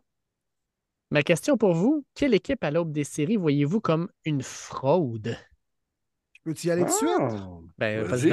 Hey, les Chiefs de Kansas City. N'eût été de la piètre performance de la division Ouest. Les, les Broncos, ils ont juste commencé un peu trop tard la saison. Les Chargers, ils n'ont pas du tout commencé la saison. Puis les Raiders, ils auraient peut-être dû congédier leur entraîneur plus tôt dans l'année. Parce que ça a été un championnat gagné par forfait, pratiquement, là, par défaut du côté des Chiefs. Là. Et moi, les Chiefs, je pense, honnêtement, présentement, dans les équipes en présence en série dans l'américaine, je trouve que c'est une des moins bonnes formations. Puis on est là, ouais, mais c'est les Chiefs, Mahomes. Ça se peut. Ça se peut qu'ils me ferment la gueule dans deux semaines, j'en conviens. Puis ils ont l'expérience et le talent pour le faire.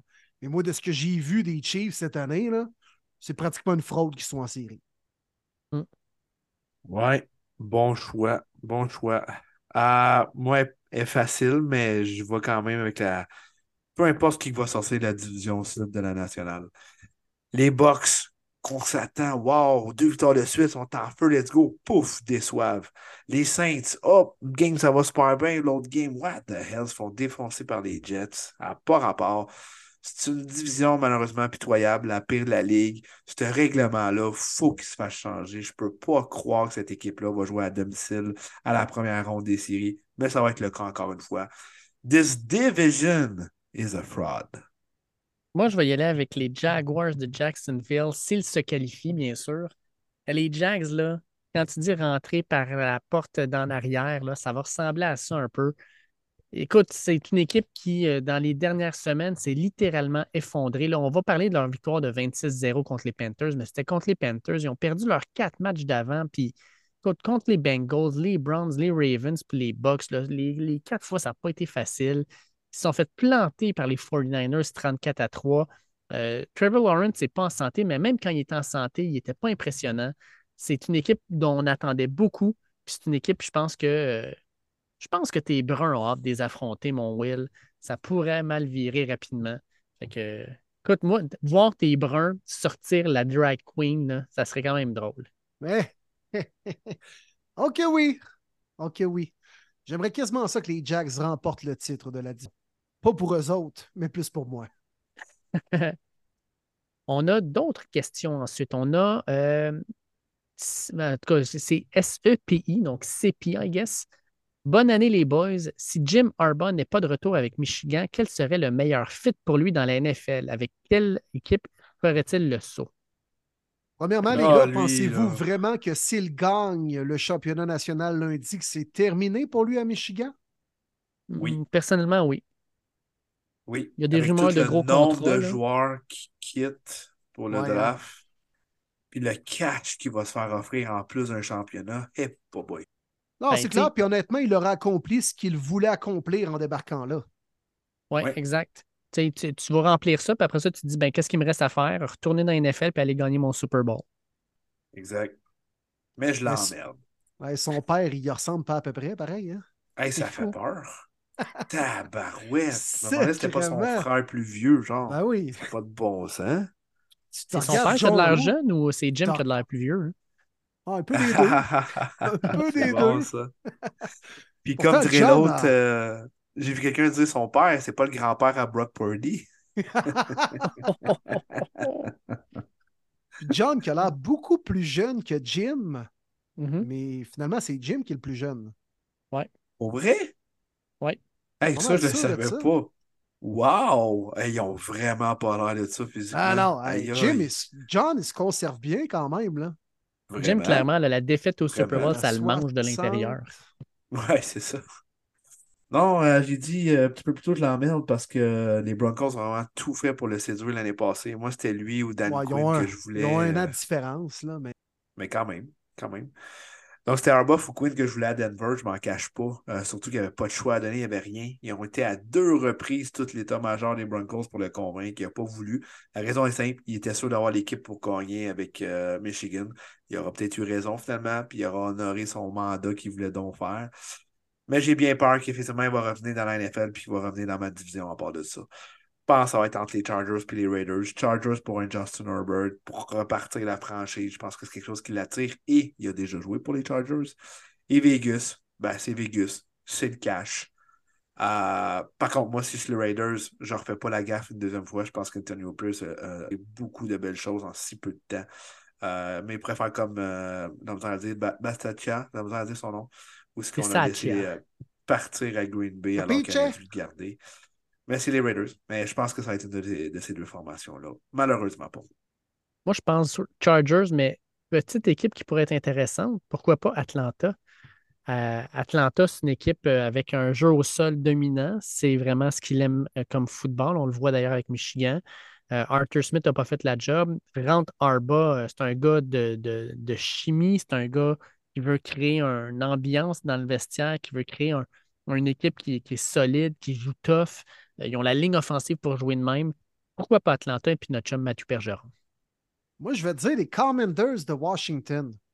Puisque, bon, jusqu'à preuve du contraire, il n'y a pas encore de poste libre là, mais j'espère qu'on va euh, passer un autre appel avec euh, Ron Rivera et repartir sur de nouvelles bases. Et tantôt, je disais que cette organisation-là est en manque d'identité et de culture, ben, c'est clair que ça créerait un buzz. Jim Harbaugh pourrait amener également une certaine crédibilité à cette organisation-là. On pourrait repêcher un carrière intéressant au prochain repêchage. Alors, moi, Washington, avec le nouveau groupe de propriétaires, c'est quand même, je veux dire, la capitale des États-Unis. C'est une franchise qui n'est pas très connue par rapport aux fans de foot, mais qui rapidement pourrait devenir un buzz avec un coach aussi connu que Jim Harbaugh. Moi, je veux dire les Commanders, les WFT.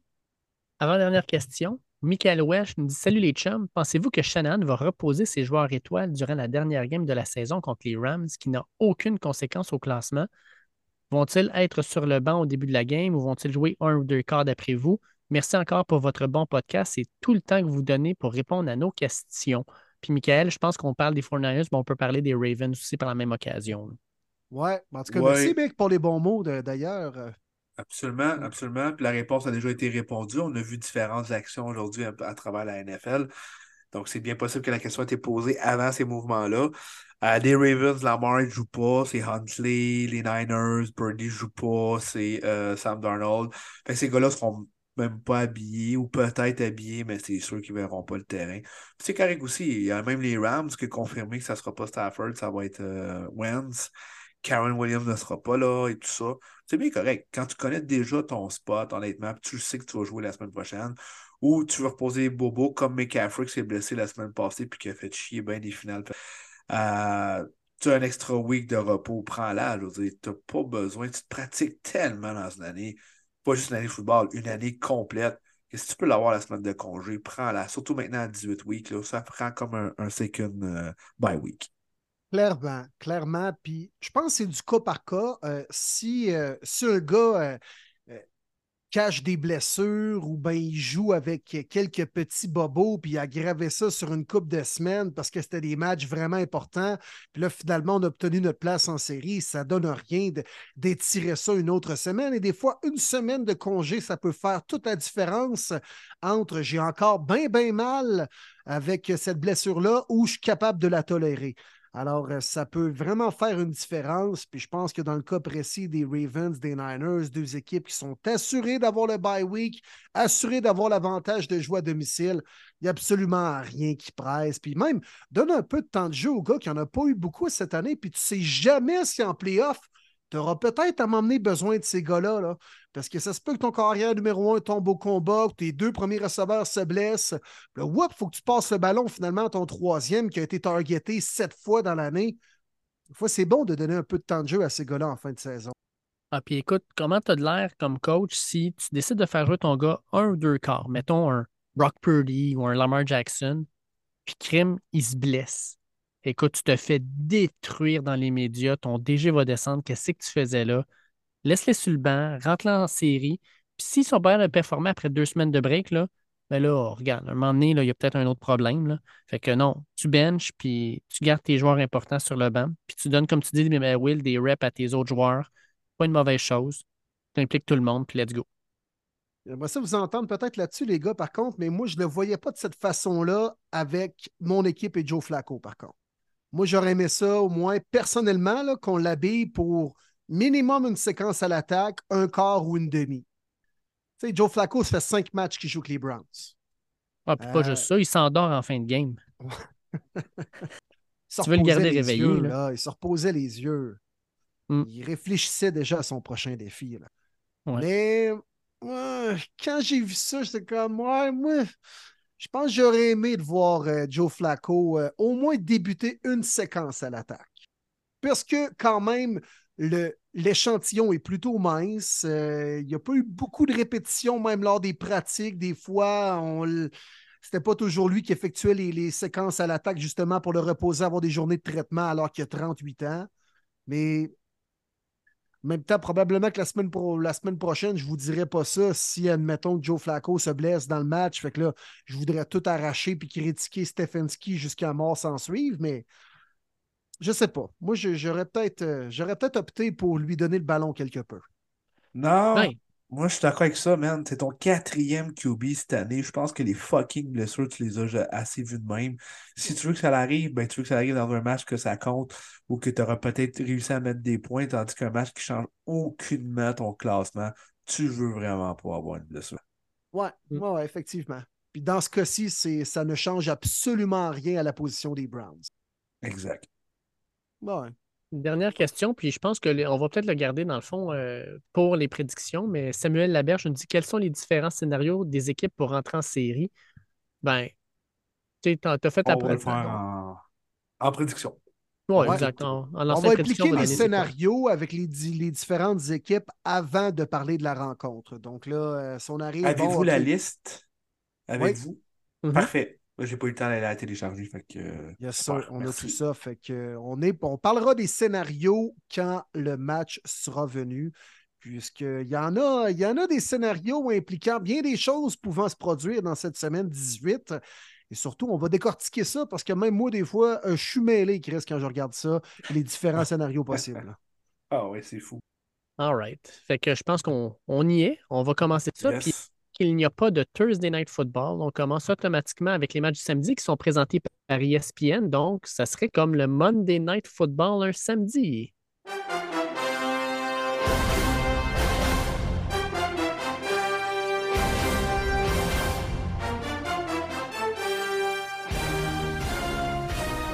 À Baltimore, les Steelers sont en ville pour affronter les Ravens qui n'ont plus absolument rien à prouver. Ah, genre de match qui on veut vraiment laisser nos rivaux de tous les temps rentrer en série? Hmm, hâte de voir. Ouais, Ouais, puis quand tu ce regardes ça, match-là euh, a une incidence importante, pareil pour les euh, Steelers. Ben oui. S'ils gagnent, euh, ils mettent de la pression sur les équipes en avant. là. Tu sais, S'ils perdent, les Bills, c'est pas mal sûr qu'ils rentrent en série. Fait qu'ils veulent gagner ce match-là, mais pour les Ravens, même si tu ne startes pas Lamar Jackson, même si tu ne startes pas, mettons, un Ro- Rokun Smith ou un Patrick Queen, tu voudrais quand même battre les Steelers puis mettre fin à leur saison puis leur dire Bye les boys, on se revoit l'an prochain. Nous autres, on va continuer notre route, puis vous, ça s'arrête ici, surtout devant les partisans des Ravens à Baltimore. Là, je pense que les Ravens vont la jouer quand même solide. Puis Pittsburgh, là, ça ne sera pas un match qui va leur être donné. Non, c'est clair, ça va être le cas pour chacun des matchs prévus en cette semaine 18 où ce sont des équipes de division qui s'affrontent, hein, comme c'est pas mal toujours le cas lors de la première semaine de l'année et lors de la dernière semaine de la saison. Puis euh, c'est clair que les Ravens ne voudront donner aucun passe-droit aux Steelers qui vont l'avoir tough. Et puis Mason Rudolph, euh, même s'il joue bien par les temps qui courent, il va voir la pression venir de la coriace défensive des Corbeaux. Puis Tyler Huntley, honnêtement, c'est un pas pire deuxième qui est assurément capable de battre une équipe comme les Steelers. Et puis avant de donner notre prédiction, les boys, euh, juste vous dire, parce qu'il faut en parler, là, c'est notre dernière semaine de prédiction, nous aussi. Semaine dernière, moi, j'ai eu 8 sur 16. On va oublier ça, ça va avec le reste de ma saison. Martin, 11 bonnes prédictions sur 16. Will, 13 bonnes prédictions sur 16. Oh! Oh! Fait que là, c'est Ouais. 2.5. Fait que tu es à 2.5 seulement Ah, de c'est Martin. bon. C'est bon. C'est voulais- que pas soyez- fini, Martin Saint-Jean. Je m'en viens à 140 sur l'autoroute. Oui, Ben oui, tu me ben vois oui. arriver dans le rétroviseur. Ah ouais! Viens Fait que- ten avec ton point 5. À cause de ça, Martin, tu seras obligé de donner ta prédiction en premier pour ensuite euh, permettre à Will de faire son, son contre, contre-coup. Parce que sinon, tu pourrais juste prendre les mêmes prédictions que Will puis tu serais sûr de gagner. Fait que Martin, J'ai on va entendre Pas ta de prédiction trouble de premier. faire ça. J'ai pas de trouble de faire ça, puis j'aurais pas fait ça de toute façon. Je veux absolument qu'on ait un minimum trois différents, sinon c'est plate. On fait ça pour le fun aussi. Ben oui. Euh, donc, oui, j'ai pas trop. Je vais donner mes prédictions euh, à chaque fois le premier. Euh, moi, j'allais quand même avec les Steelers. Euh, ça sera pas facile. C'est à Baltimore. Quand même, on a tous nos partants. TJ Watt, encore une fois, grosse saison. Pourrait remporter encore une fois le, le leader des sacs euh, dans la NFL. Euh, c'est bien beau les Ravens, mais je pense qu'on va essayer beaucoup de gars. Euh, puis les Steelers, ben, ils n'ont pas le choix. hein, ils savent. Il faut absolument gagner pour avoir une chance de rentrer en série. Donc, Pittsburgh. Ouais, l'enjeu est beaucoup plus grand du côté euh, des Steelers. On a marqué 30 points à nos deux derniers matchs. L'offensive s'est mise de la partie avec un bon tandem dans le champ arrière, Jalen Warren et Najee Harris. Également euh, George Pickens qui produit. Furmouth est rapproché aussi. Ouais, je pense que les euh, Steelers vont aller euh, gagner ce deuxième duel de la saison contre les Ravens à Baltimore.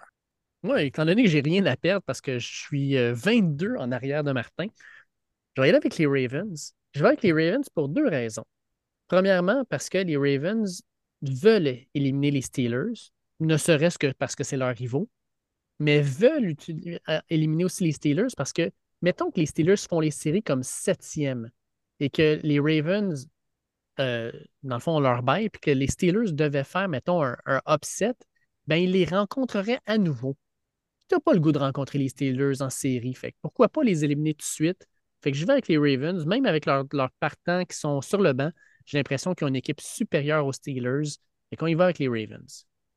Simplement pour rappeler le scénario possible pour ce match-là. Donc, les Steelers accèdent aux séries s'ils gagnent ici Buffalo perd le lendemain. Les Steelers peuvent également accéder aux séries en gagnant, bien sûr, et avec une défaite dimanche de Jacksonville ou même un match nul. C'est pas mal ça pour les Steelers. On doit gagner et espérer la défaite d'une autre équipe. Mm, exact. On s'en va maintenant du côté de Indianapolis dans le premier match sans lendemain. Oh, que j'aime ça dire ça. À Indy, donc, les Colts reçoivent les Texans. Les deux équipes sont en 9-7 et c'est pas compliqué. Gagne et tu rentres en série. Père et ta saison est terminée. Qui sort gagnant de ce premier match éliminatoire-là? Oui, ça, ça va être bon, pas à peu près. C'était effectivement le deuxième match qui m'intéressait le plus de ce week-end-là. On le met au Saturday Night, c'est excellent. Euh, je manque pas ça, pas du tout. Je suis très, très, très mitigé dans ce duel-là. Vous savez, moi, j'ai prédit que les Jaguars ne feraient pas les séries puis que les Texans que les Colts rentreraient. Je ne sais pas s'il y a un scénario qui peut se faire parce que là, un des deux qui doit perdre. Je pense pas qu'à 9-8, ça va être assez pour être septième. Surtout avec les Steelers. Euh, ça n'arrivera pas, ma prédiction. Mais pour ce match-là, euh, pour moi, c'est euh, win, tu rentres, tu perds, c'est fini. je vais. Je suis trop mitigé que je vais avec l'équipe que je veux voir. Une équipe qui avait absolument rien à perdre, c'est dans le cas des deux, mais plus une et je crois que ce sont les Texans que personne ne voyait venir, qu'on était en mode reconstruction avec un nouveau jeune coach, de corps recru. On a investi beaucoup de jeunes, de recrues. Oui, on a des blessures, mais on en a aussi du côté des Colts, évidemment. Mais je vais aller avec Houston. c'est un choix aussi que j'ai le goût de voir Houston, une équipe qui rentre en playoff et qui dit Tu sais quoi, c'est World Against Us. Pas grave, si on perd, c'était prévu, puis si on gagne, correct, on n'a aucune pression. Ouais, c'est pratiquement un match 25 scènes. Honnêtement, euh, j'y pensais même avant qu'on enregistre le podcast, puis j'étais ambigu, il y a des arguments qui me faisaient pencher du bord des Colts, mais d'autres arguments qui me faisaient pencher du bord des Texans. Je vais y aller avec les Colts à domicile. J'ai l'impression qu'on va être capable de mieux courir le ballon, donc contrôler l'horloge, avoir de longues séquences à l'attaque pour marquer des points et surtout les euh, gars de la ligne défensive, le front défensif des Texans est quand même amoché. Fait je pense qu'on va avoir de la visère à arrêter le jeu au sol et mettre de la pression sur Garner Minshew. Je pense que le, match va jouer là, surtout avec les longues séquences à l'attaque qu'on pourra faire en offensive. On joue à la maison en plus de ça. Les Texans, c'est une belle histoire. Ils méritent d'être en série, mais j'ai l'impression que le manque d'expérience pourrait peut-être un peu jouer dans un match comme celui-ci. Je vais y aller avec les Colts. Moi, je vais y aller avec les Colts, tout comme toi, Will. Euh, je pense que les Colts ont plus d'expérience. C'est une équipe qui a fait les séries dans les dernières années, même si euh, ça n'a pas toujours été concluant. Euh, mais tu sais, Jonathan Taylor, Garner Minshew, c'est un gars qui a, été avec les Eagles quand ils ont fait leur grosse push, leur, grosse poussée l'an dernier. Ils ont, ils, ont, des joueurs vraiment qui savent qu'est-ce que ça prend pour gagner des matchs comme ça. Fait j'y vais avec les Colts, ne serait-ce que pour l'expérience. Euh, mais les Texans, je suis d'accord avec toi, Martin. Une équipe que j'aimerais voir en série. Je pense que ça sera peut-être l'an prochain.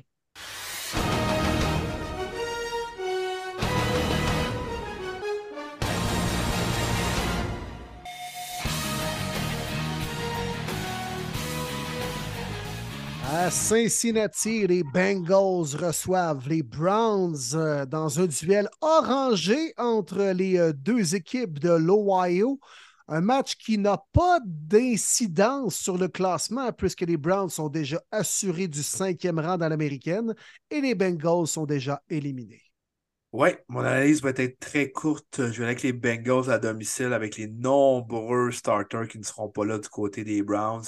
Un match euh, qui ne veut absolument rien dire. Bengals, on va vouloir donner une victoire à nos fans, les remercier d'avoir été là. Puis quand même, chapeau Bengals de s'être battu. Hey, tu perds ton joueur franchise, un joueur euh, très en vue dans la NFL en Joe Burrow, puis tu vas finir la saison probablement 9-8. Chapeau Bengals. C'est sûr, c'est plate, tu ne fais pas une série. Ce pas l'année qu'on pensait, mais euh, vraiment, bravo, bravo Bengals. Ben, Bengals de mon côté aussi. écoute, si c'était juste de moi, les Bengals voudraient perdre pour pouvoir peut-être même baisser encore de un ou deux rangs au repêchage. Mais en même temps, écoute, tu joues contre les Browns, une équipe euh, qui va avoir bien des gars qui vont être sur le banc, qui vont juste se soigner. Puis c'est bien correct comme ça. Vous avez eu assez de blessures cette année. Fait qu'on y va avec les Bengals. Je vais prendre les Bengals aussi. Euh, je pense que Jake Browning va vouloir quand même sortir un bon match. C'est sa dernière chance cette année de se prouver. Euh, il y a eu des bons flashs. Est-ce qu'il pourrait intéresser une autre équipe ou améliorer sa cause dans la NFL? Il y a encore une chance de le prouver. Ils vont être plus craqués que les Browns qui, eux, pensent déjà aux séries éliminatoires. Donc, euh, j'y vais avec les Bengals aussi. À Détroit, les Lions qui vont vouloir sortir très, très fort et éclater les Vikings à domicile, surtout à la suite des décisions des arbitres qui leur ont coûté le match contre les Cowboys. Et on se bat pour la deuxième rang. Oui, c'est vrai, je dois être le premier à dire mes prédictions. Excusez. Ben, en fait, je peux le euh, sortir. Là. Moi, je peux, je peux en donner une prédiction, ne me dérange pas, ça ne change rien dans, dans, dans ça. Ouais, ben, d'après moi, on a les trois pareils. Là. ouais. Parce que, tu sais, Minnesota va se battre, là, mais tu sais, ils se battent, mais il faut aussi trois autres équipes perdent, que ce soit Green Bay, Seattle, puis soit Nouvelle-Orléans, soit Tampa Bay. C'est beaucoup demandé. Euh, mais en même temps, pour les Lions, encore une fois, c'est une autre équipe qui va mettre bien du monde sur le banc. Puis je pense que les Vikings ont euh, sur le cœur la façon dont les euh, Lions ont célébré à leur maison. Fait qu'ils vont vouloir redonner un petit peu. Avec victoire des Vikings de mon côté. Ah ouais, OK. Je m'attendais pas à ça. Moi, c'est victoire des Lions. On va vraiment vouloir euh, se battre, espérer de sortir euh, deuxième pour euh, avoir le home field à part à San Francisco. parce que justement, on ne veut pas aller jouer et retourner à Dallas, là où on a perdu, qu'on n'aurait pas dû perdre. Fait que non, moi je pense que les Lions vont vraiment sortir en force. je pense que ça va être une volée. Là. Ça sera pas beau. Là. Détroit pour moi. Ouais, on ne sait pas trop qui sera le corps partant pour les Vikings. Puis peu importe c'est qui, euh, est-ce qu'on a vraiment une chance de gagner? Oui, mais euh, un peu comme Marty, j'ai l'impression que les Lions vont vouloir rentrer en série par la grande porte et surtout entrer avec une victoire. Même si les Cowboys gagnent, on, termine au troisième rang pour les Lions, mais au moins on va voir terminer avec une victoire, rentrer de la bonne façon en playoff. Donc je vais aussi avec les Lions à domicile. On s'en va maintenant du côté de Tennessee où les Titans reçoivent les Jaguars. Pour les Titans, ben, je pense que ça ne change pas grand-chose dans leur vie ce qui va se passer dans ce match-là, mais pour les Jaguars, c'est un match important, on va le dire.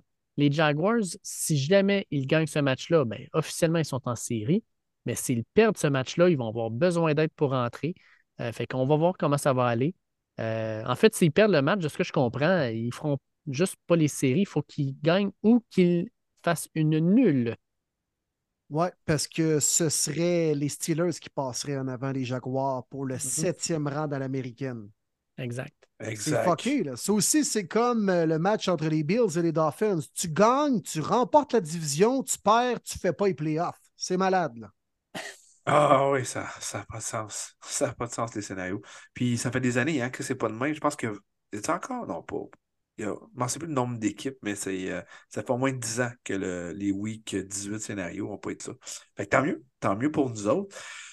Ah, genre d'équipe qui pourrait faire les troubles fight sur les titans à la maison. La façon que Vrabel a parlé en plus dans les médias cette semaine, it fucking sucks to, uh, to lose puis pouvoir faire les playoffs. Puis il va primer ses boys en voulant dire Regarde, on peut-tu faire chier nos rivaux des Jaguars qu'on déteste profondément? Puis ça va arriver.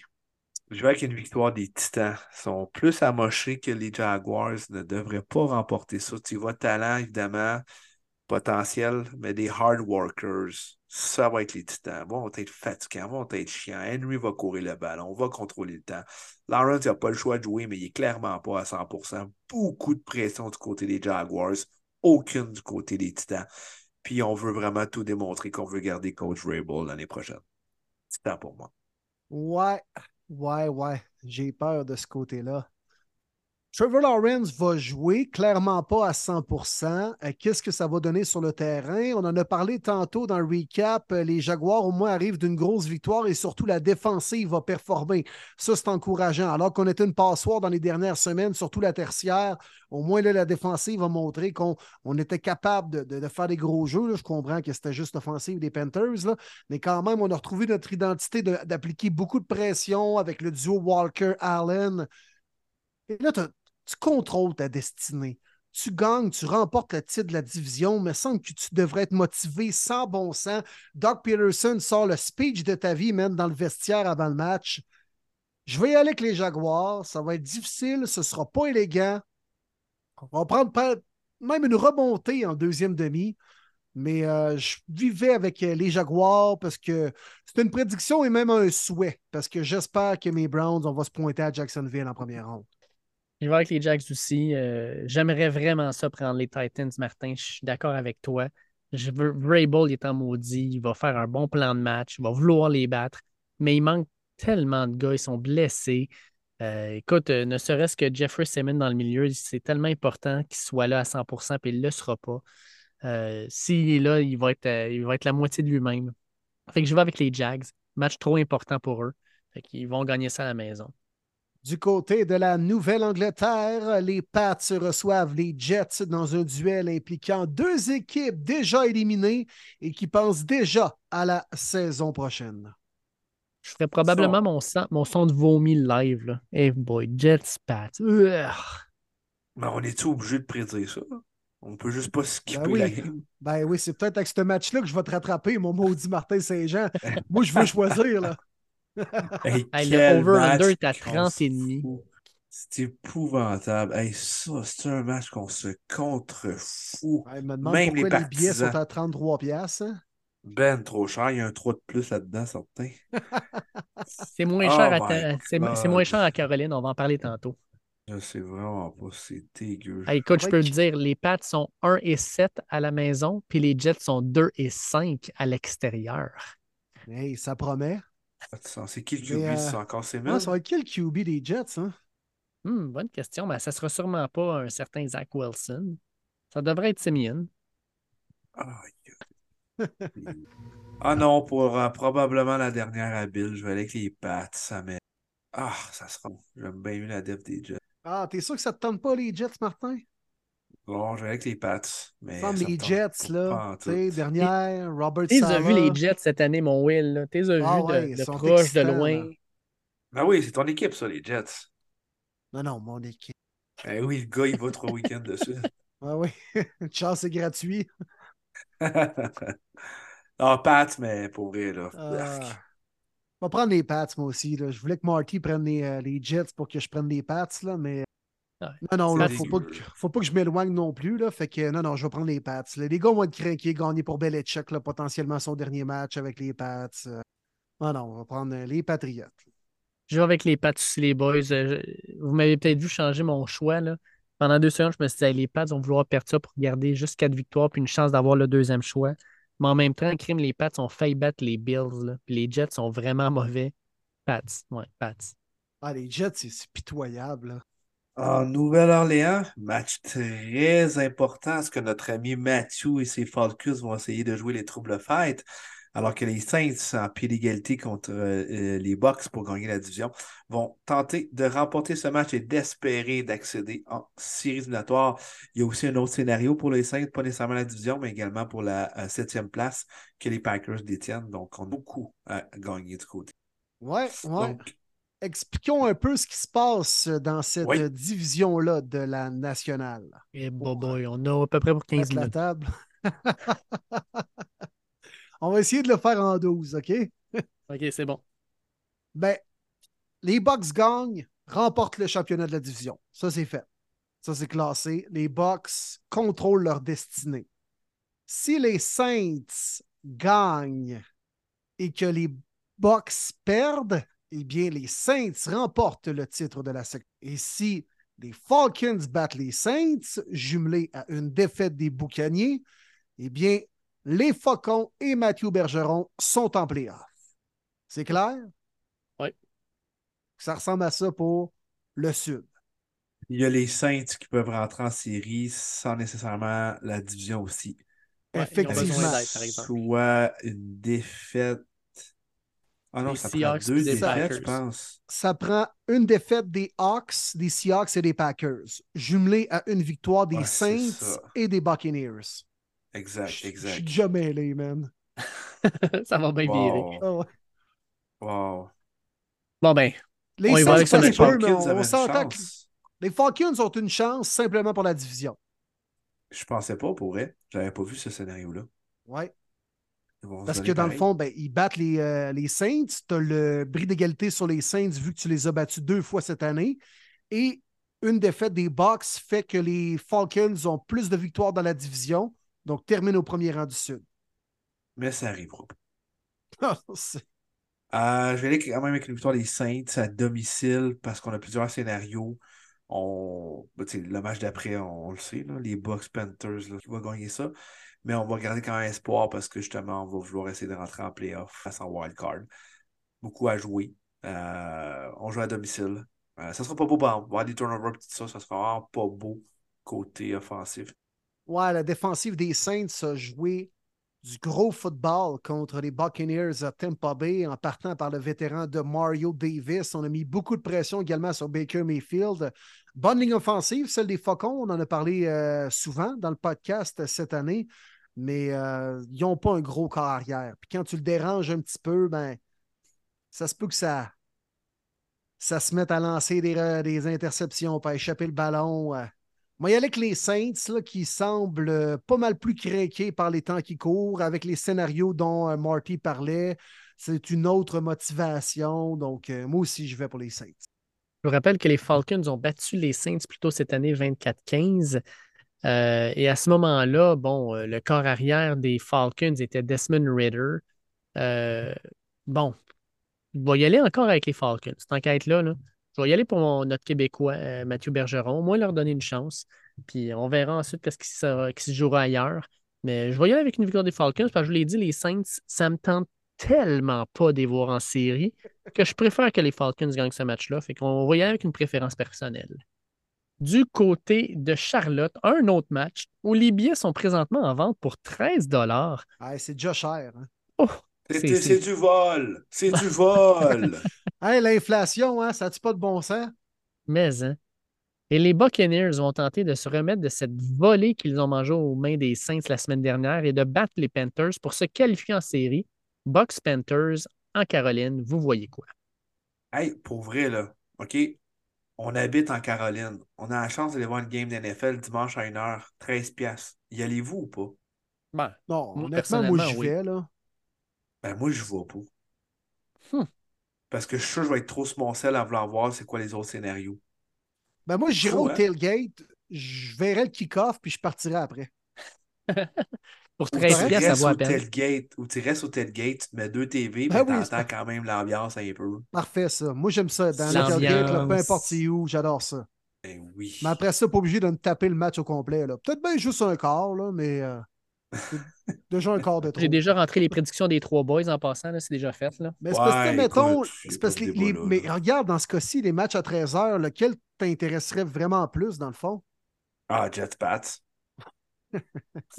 Non, mais sans farce. Non, c'est vrai, t'as raison. C'est toutes des games qu'on se fout à part Jaguars Titan, je trouve. Ben, tu sais, Falcons. Falcons euh, Saints. Falcons Saints un peu. Mais tu sais, comme ça me raison. dérangerait pas tant que ça non plus de manquer juste un quart de Jaguar. Jaguar euh. L'important, c'est, l'important, c'est de quitter avant le début du quatrième ça. quart pour aller voir les matchs de 4h25. Ben, surtout qu'ils vendent plus de bière dans le stade. Fait que euh, moi, c'est une Ouais. bonne raison de partir. Là. Fait que j'ai mis box au 3, à moins que quelqu'un vienne me surprendre grandement. Là. Ben, à voir Non. comment les Bucks ont joué la semaine passée. Là. Vous êtes si sûr? Ben, C'est les euh, Panthers qui sont fait Non, tenter t'as raison, 26-0. Will. T'as absolument raison. Je te vois vraiment prendre les Panthers. Bonne, bonne réflexion. Vas-y. T'as raison. Ben, moi, je vais payer le 13, le 13 piastres pour aller voir une victoire des Panthers. Fait que tu prends-tu vraiment les Panthers de Will? Non, non. non, non. Et non, aucune chance. Hey. Alors, je vais prendre les box. Hey, 26-0 la semaine dernière. Là. Mais si les Panthers gagnent, j'ai 1.5. C'est clair, ça? oh, non, non, non, non. non. Là, là, non. On, on va trop parler de ce point 5 là.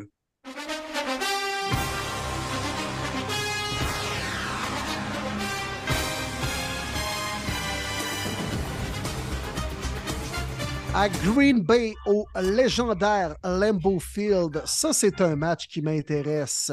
La plus vieille rivalité de la NFL, les Packers qui, avec une victoire, participent aux séries, avec une défaite, se compliquent la vie. Et ils affrontent les Bears de Chicago qui jouent du gros football au mois de décembre. Savez-vous que la maison la plus proche du Lambeau Field est en vente actuellement pour une modique somme de 650 000 Ben Hmm. oui. Non, mais c'est fou, pareil. T'es dans ta piscine creusée, là, puis tu vois, man, le, le stade, c'est épique, pareil. Hey, honnêtement, comment tu peux pas être motivé à passer ta tondeuse le samedi matin? C'est débile. Ouais. C'est débile. Hey, tu vois tout le monde tout le temps le dimanche. Oh, ben, tu fais ça à pied. C'est malade. C'est juste malade. Ah, Je ça. Là, euh, pour les informations, Green Bay gagne, c'est fait, il rentre en série.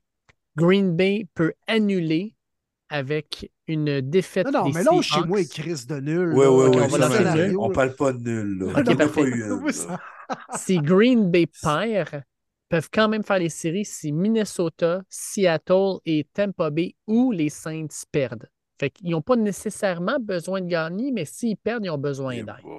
Rendu là.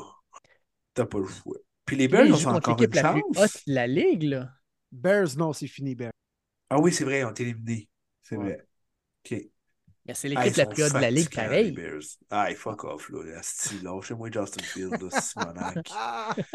Non, non, non, non. Moi, je prends les Packers, là. Fuck that, là. Ils sont mieux de les. euh, I own you. Let's go, Jordan Love. C'est à ton tour de le dire. I own you. Dis ça aux Bears. Moi, j'étais Ouh. curry. J'étais curry, ben raide. Victoire des Packers. Let's go. Go, Pack, go. Eh, Les Bears, c'est- on t'o- t'offrira pas un cahier d'ours pour ta fête, hein, Marty? Oh non, faut pas. Ah, come on, Marty, là, dans les deux dernières semaines, là, Justin Fields, c'est le MVP de la ligue. là. MVP. Aïe, aïe, aïe. Les Le MVP, le most valuable, valuable bear. Ils vont garder Fields en pensant que c'est leur joueur de franchise. Ils vont trade down for Ah non, faut pas qu'ils fassent ça. Faut pas qu'ils fassent C'est sûr, je te le dis, c'est sûr que c'est ça qui arrive. Ah, sont épais. Ils vont garder. Burflou, ils vont garder Fields, ils vont dire Hey, t'as-tu vu la dernière séquence? Check DJ Moore, grosse année. Ces deux-là s'aiment. On va trade down, on va pick un autre boss comme qu'on a fait l'année passée alors qu'on n'aurait pas avoir Jalen Carter. Let's go, Chicago. Non, je vous le dis, moi, j'en ai parlé avec Nick Harrell. Moi, je suis persuadé que les Commanders vont avoir le deuxième choix au total. Ils vont faire un trade avec les Bears pour avoir le premier choix au total pour aller chercher Caleb Williams parce qu'il vient de la région de, du Maryland. Et les Bears, avec le deuxième choix, vont prendre Marvin Harrison. C'est pas plus compliqué que ça. Je serais pas surpris, effectivement. Je serais vraiment pas surpris. Mais à mon ça, sens, tu ce n'est pas la repêcher, meilleure euh, décision. Tu peux repêcher un autre carrière avec ton deuxième choix de première ronde. Ben oui, pourquoi pas?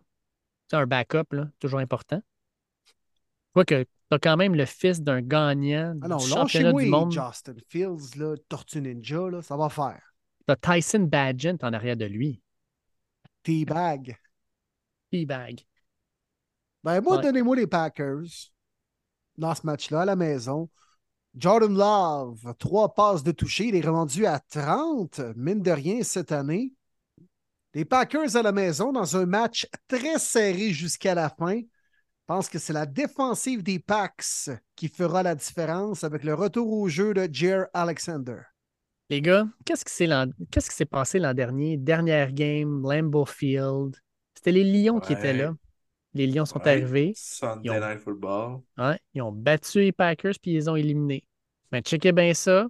Cette semaine, ça ne sera pas un Sunday Night Football. C'est à 4h25. Le Lambeau Field, les, Bears arrivent puis ils vont éliminer les Packers. Bears wins, baby. Ça se pourrait. Ah oui, ça se pourrait. Ça ne me surprendrait pas pour deux cents. imagine les fans des Packers, ça fait deux ans de suite qu'à la dernière semaine de la saison, tu t'es fait kick-out pratiquement par les Lions l'an passé et les Bears cette année. Wow! Les rivaux de division que tu as là, mais là, ils viennent t'en mettre une en face. Ce serait cœur. Mm. Ce serait assez terrible. Mais euh, prendre un petit deux secondes, on parle pas assez de l'année de Jordan Love, honnêtement. Quelle belle année pour une équipe qui était à complètement reset avec beaucoup de dead money pour euh, faire plaisir à M. Rogers. La deuxième offensive la plus jeune de la NFL. On ne croyait pas du tout de se battre ou même de rentrer en série. Puis voilà que dans le pays des on finit 8-9 ou sinon 9-8, on rentre en série. Que Jordan Love est l'un des trois seuls carrières à avoir lancé pour 30 touchés rendu à cette statistique de l'année. Bravo au jeune Love, honnêtement. Bravo. Bravo Packers d'avoir cru en lui. Ça peut être notre corps de franchise. Ouais, ben les Packers, ils te l'ont le modèle pour développer des carrières. Il y a d'autres équipes qui devraient prendre des notes. Ouais. Mm on s'en va à Vegas, alors que les Broncos de Denver sont sur la route et Jared Stidham va tout vouloir se venger contre l'équipe à qui il lançait des ballons justement la semaine 18 l'année passée, celle des Raiders, transformée depuis qu'Antonio Pierce est en poste. Moyen avec les Raiders, sincèrement. Euh, ils ont euh, sur papier des meilleurs joueurs euh, d'un bord, de l'autre. Max Crosby va avoir toute une game contre votre ligne offensive. Devante Adams contre Patrick Surtain, ça va être intéressant. Peut-être une belle game de Josh Jacobs, mais je ne vois pas cette équipe-là avec Jared Sidham gagner. je vais avec les Raiders. Ouais, je vois aussi que les Raiders à domicile. Je pense que ça va être un ugly game. Par contre, la meilleure défensive reste celle de Denver quand même. Le meilleur joueur, c'est Max Crosby. Euh, mais je pense que ça va être un low score. J'ai hâte de voir Aiden O'Connell, qu'est-ce qu'il va faire contre la Terre. Mais euh, je crois pas à Jared Stidham du tout. La O-line, euh, pass rush, c'est difficile. Crosby, je pense avoir un ghost game. Ça sera pas beau, mais ça va être une victoire des Raiders. Ouais, puis la défensive des Raiders joue vraiment bien par les temps qui courent. Il y a deux semaines, on a provoqué des revirements, même on a fait des touchés contre les Chiefs. On a accordé peu de points la semaine dernière. On termine la saison en force, mené par un entraîneur-chef qui a une, euh, par intérim, là, qui a une philosophie défensive, Antonio Pierce. Alors, moi aussi, je vais avec euh, les Raiders dans un match que je ne regarderai pas tant que ça. Du côté de East Rutherford, les Giants de New York reçoivent les Eagles qui sont en pleine déroute. Est-ce que les Giants prendront avantage de la situation pour aller chercher une sixième victoire ou est-ce que les Eagles se remettent sur les rails avant les séries? Hmm. merde à maison. Je sais que le chum Matlabé euh, nous a écrit pas mal en voulant dire un massacre, un massacre, hein? Absolument. Je m'attendais vraiment à un massacre, un statement. Ça n'a pas été pantoute. Cette défensive-là, là, tellement pas comme l'année passée. Outre la D-line en arrière, ça fait pitoyable. Euh, on est contre nos rivaux, euh, des, Giants qui vont tout faire pour euh, les, les battre. Tara Taylor, j'y crois plus ou moins. Je vais aller quand même avec les Eagles, eux qui veulent toujours espérer de, revenir et gagner la division qui appartient aux Cowboys sur le bris d'égalité. Donc, Philadelphie. Je vais prendre les Eagles aussi, mais comme on le disait dans le recap, je pense que ce match va être vraiment déterminant pour la suite des choses des Eagles. C'est à savoir quel visage de cette équipe-là qu'on va voir en série. Si c'est une autre petite victoire, vraiment pas convaincante, puis même ce, match-là veut rien dire, je pense que ça va être lourd de signification que cette équipe-là n'est vraiment pas prête de débuter les séries. Puis il y a peut-être quelque chose qui se passe à l'interne dans le vestiaire. Mais au contraire, si tout le monde performe, puis tout le monde reprend confiance, puis qu'on débute les séries en oubliant ce qui s'est passé le dernier mois, en se disant Hey, on a tout ce qu'il faut et on a l'expérience pour gagner en playoff, ben là, je vais être un peu plus confiant envers les Eagles. Mais j'ai l'impression que c'est le, le premier scénario qui va se produire. Je pense que les Aigles vont gagner, mais ce sera encore une fois pas convaincant contre une équipe qui voudra chèrement vendre sa peau dans un duel de division. Giants, Eagles, ça a été serré il y a deux semaines. Encore une fois, je pense qu'on va sortir de là en se disant Crime, les Eagles, qu'est-ce qui se passe avec cette équipe-là en fin de saison? C'est mon feeling. Hmm. Victoire, aussi, des Eagles, on ne se cassera pas trop la tête. Mais les Giants, ça leur ferait tellement plaisir de les battre en fin de saison. Bon, mais ça reste quand même que les Eagles, euh, ne serait-ce que par le talent, ils vont gagner, puis ça ne sera, sera pas joli, mais ils vont gagner quand même. Ils vont mettre un peu de pression sur ces Cowboys, sans plus. Donc, les Eagles, la seule possibilité pour eux de euh, regagner le titre de la division, c'est avec une défaite des Cowboys. Sans quoi, avec une victoire, ils terminent cinquième de la euh, conférence. Donc, un match fort probablement à Tampa Bay en première ronde. Hmm. Du côté de l'Arizona, les Cards et Kyler Murray qui viennent justement de battre les euh, Eagles. Bravo à Matt Labbé et son équipe, alors qu'on l'a ramassé dans le dernier podcast. Au moins là, on le louange. Alors, tu vas être content. Tu vas être content, Matt. Quatre victoires pour les Cards. Déjà, pour moi, c'est beaucoup cette année. Alors, bravo. C'est une réussite. Ils affrontent les Seahawks qui, eux, ont absolument besoin d'une victoire pour accéder aux playoffs. Oui, les Cars que j'avais mis à quatre victoires en début d'année, ben, ils les ont eu avant la semaine 18. Euh, j'ai goût, j'ai goût d'y aller avec l'upset. Est-ce que c'est Gino qui joue? Si ça a été confirmé? Ouais, ça va être Gino. OK. Quand même, la défensive est décevante ici. Coup de poing. Ah, je vais avec l'upset. Let's go, j'ai le goût. Cards à domicile pour bien finir l'année. Pour que Murray dise écoutez, euh, je veux être votre homme, je veux rester en Arizona l'année prochaine. Gannon, euh, je l'aime bien. Fait que, ouais, upset, ça prend des upsets. C'est pas vrai que toutes les équipes qui se battent en série vont toutes gagner cette semaine. Fait que euh, Cardinals pour moi. Oh. Ben moi, je vais y aller avec les, euh, je vais y aller avec les Seahawks. Là. J'aimerais bien ça qu'ils fassent les séries. J'aime les pièces qu'ils ont. Je, le souhaite. Fait que je vais y aller avec les Seahawks. Je pense qu'ils vont jouer avec l'énergie du désespoir. Je vais y aller avec les Seahawks aussi. Euh, mais je ne suis pas convaincu. Parce qu'on accorde beaucoup de verges au sol et là, les Cards viennent de piler d'en face des Eagles avec leur jeu au sol. James Conner a connu un match sensationnel. il va falloir trouver une solution d'arrêter justement le jeu au sol du côté des Seahawks. On accorde beaucoup de points, beaucoup de verges. Je vais quand même y aller avec les Hawks. Je pense qu'on a les euh, pièces en offensive, entre autres avec Kenneth Walker, DK Metcalf plus impliqué pour marquer suffisamment de points, mais ça va être serré et ce ne sera vraiment pas évident. On va l'emporter à l'arraché pour la situation des séries, mais ce ne sera pas évident. Victoire des Seahawks qui, eux, vont espérer une défaite des Packers pour pouvoir accéder aux séries éliminatoires. À Los Angeles, les Chiefs seront en ville pour affronter les Chargers. Les Chiefs qui reposent leur partant la semaine 18, qui n'est pas une surprise année après année, mais la surprise, c'est qu'ils ne sont pas locked au numéro 1, mais ils sont locked au numéro 3. Donc, hâte de voir les séries pour eux. Euh, bataille de backup, j'en ai aucune idée de ce que ça peut aller dans ce match-là. Ouais, ouf, hein? Vrai, là. Blaine Gabbert contre Easton Stick. Quand on dit que c'est hésité entre la merde et du vomi, c'est pas mal ça. Ouais. Ouais, ça ressemble pas mal. Euh, moi, je vais dire Chargers, je pense. Non, non, ben oui, vas-y, Martin, c'est moi qui vais ben, dire. c'est correct. Je ben, je m'en allais dire Chiefs, honnêtement. Fait que ça, ça me dérange pas. Moi, je m'en allais dire Chiefs, la, ma seule raison, Andy Reid. Point. J'ai rien. Euh, dur euh, choix, hein? Ouais, ben.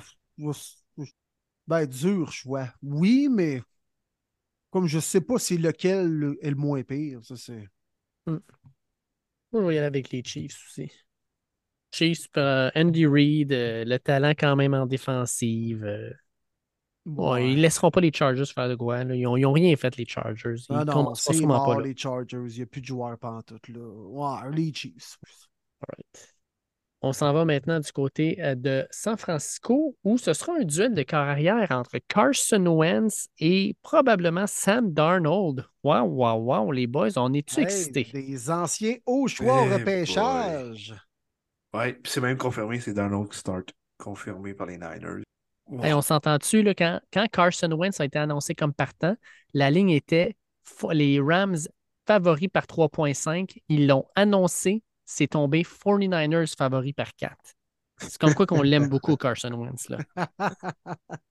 Il a un impact négatif selon les parieurs au livre. Très, très drôle. Hey, match qui veut vraiment rien dire. Les deux équipes qui aimeraient juste pas la jouer, honnêtement. Oui, honnêtement, ils sont comme Ils voudraient pas jouer. C'est ça, pour vrai, oui. Les deux sont d'accord avec ça, on s'en fout. Je veux dire, on veut aucun blessé. Oh, mais c'est Sean McVeigh contre Carl Shanahan. En playoff, on en reparle, mais pas là. euh, ben non, je vais avec Niners à domicile. Parce que je joue à la maison. Oui. Ça va être du LJ Mitchell. Ah, je vais prendre Niners, moi aussi. Pour faire changement, on va mettre Rams. McVeigh contre Shannon. Je vais mettre, la... je vais mettre mon argent sur McVeigh. D'habitude, il l'a, il l'a. Fait qu'on va y, on va y aller avec lui. Je vais mettre mon argent sur la femme à McVeigh. pas la première fois que tu la donnes, celle-là, hein? Je peux le dire parce que ma blonde, elle écoute pas mon podcast. Mais pour faire de l'argent, il faut, faut, faut, en mettre beaucoup parce que la cote n'est pas très bien, pas très élevée. Là. Non. Bon. À Washington, les Commanders reçoivent les Cowboys. Et les Cowboys, eux, ben, s'enlignent pour faire jouer leur partant puisqu'on veut absolument gagner pour conserver notre place en tête de la division et s'assurer du deuxième rang aussi dans la nationale. On a confirmé que c'est Sam Howell et non Jacoby Brissett qui commence cette game-là. Check les bains vouloir jouer les troubles à faire et dire Ouais, vous voulez me remplacer par un Caleb Williams ou un Drake May? Parfait, je vous pète ça dans la face, ça va vous coûter cher parce qu'on va gagner puis on va avoir les quatrième choix en place. Genre de match qui préfère ça, surtout Dallas qui joue sa route. Hmm, pas convaincu par tout. Moi, quand même, y aller avec les Cowboys. Parce qu'ils ont vraiment toutes les partants et une équipe clairement supérieure, mais je suis zéro confiant, honnêtement. Zéro. Hmm. Cowboys, moi aussi, CD Lamb, gros, gros match contre la pire tertiaire de la ligue. sais, écoute, le CD Lamb, il a éclaté les Lions. Check les bains pas pour faire un autre 200 verges contre les Commanders. Grosse victoire des Cowboys. Ils en ont besoin pour aller chercher la division. Surtout, on a la pire ligne offensive de la NFL à Washington. Je pense que Micah Parsons et ses amis vont s'amuser, mettre beaucoup de pression sur le petit Sam Howell. Donc, victoire des Cowboys pour moi aussi.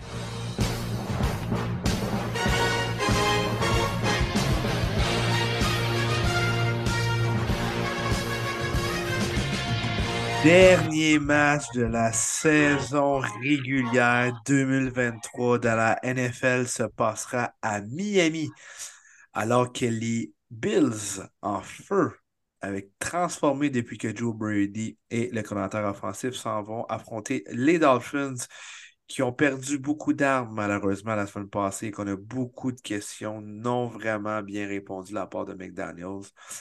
Beaucoup d'implications. Ouais, ça, c'est le filet mignon de la fin de semaine. C'est pas pour rien qu'on l'a placé comme le dessert de cette semaine. 18. Les Dauphins à domicile, habituellement pas mal meilleurs qu'à l'étranger, reçoivent les Bills qui sont en feu depuis le dernier mois et demi. Euh, les Bills euh, jouent beaucoup plus gros que les Dauphins, c'est-à-dire on peut gagner la division avec une victoire ou si on perd, on se complique énormément la vie pour une place en série avec les Jaguars et les Steelers qui pourraient nous dépasser. Écoute, qui est le meilleur carrière de ces deux équipes-là? Je pense que la réponse est assez facile. Et même si les gens à Miami, les deux pieds à l'intérieur pratiquement de l'entourage des Dolphins, avec un journaliste qui suit cette équipe-là depuis le premier jour de la saison, doute d'une victoire des Dolphins, ben, je dois me ranger un peu du côté des arguments de notre cher Alain Poupard qui était sur le podcast un peu plus tôt. Et j'y vais moi aussi avec une victoire des Bills. Euh, j'ai l'impression qu'on va être capable de faire la différence au bon moment et surtout établir notre jeu au sol avec James Cook, ce qui laissera sur le banc Tyreek Hill et compagnie. Victoire des Bills pour moi. Hmm. Ouais, même chose ici, les boys. Moi, je vais avec Buffalo euh, pour la victoire. Par contre, Josh Allen, depuis quatre semaines, je crois, 57% de ses passes complétées. C'est pas assez pour un gars top 5 qui, certes, encore plus le ballon, mais il manque beaucoup de passes. Puis si les Dolphins, on est capable d'arrêter le jeu au sol avec Cook, j'aimerais bien voir ça, Josh Allen plus précis, avec Diggs et euh, Gabe Davis qui vont être couverts par Ramsey et Howard. Ça peut être très intriguant. Ça sera vraiment pas un blowout. Je veux en voir plus de Josh Allen. Mais je vais quand même avec les Bills qui sont vraiment en feu. Les, blessures vont commencer à faire mal les Dolphins. Tua va être là, mais il est vraiment pas sans non, moi, avec, je vais avec les Bills. Puis, tu sais, Alain l'a très bien dit tantôt, c'est pas compliqué. La dernière fois qu'ils ont joué l'un contre l'autre, les Bills, je pense qu'il y avait pas loin de 500 verges totales. Sean McDermott, il sait comment arrêter cette attaque-là des, Dolphins. Il l'a fait à multiples reprises. Il l'a déjà fait cette année. Il va le faire une deuxième fois. Victoire des Bills, moi, avec. Les Bills rentrent en série. Les, les autres équipes vont faire comme Oh oh, on n'a pas le goût d'affronter cette équipe-là. ça va être ça va être un bon duel, par exemple. Je pense que ça va être un match serré. Les, Dolphins ont donné tout ce qu'ils peuvent, mais malheureusement, trop de blessures. Euh, puis à un moment donné, tu ne peux, pas, tu peux pas faire tout ce que tu veux quand tu n'as pas toutes tes pièces. Plusieurs éclopés sur la ligne offensive. Là. Puis, euh, tu sais, du côté des Bills, on fait du pass rush à deux, trois, quatre gars différents en alternance. Là. Ça, c'est difficile pour une ligne offensive de s'ajuster avec le gars que tu affrontes devant toi. Là. Donc, euh, ça pourrait jouer là également. Mais je m'attends aussi, par contre, à un énorme match de Tyreek Hill. ça fait le tour, les boys.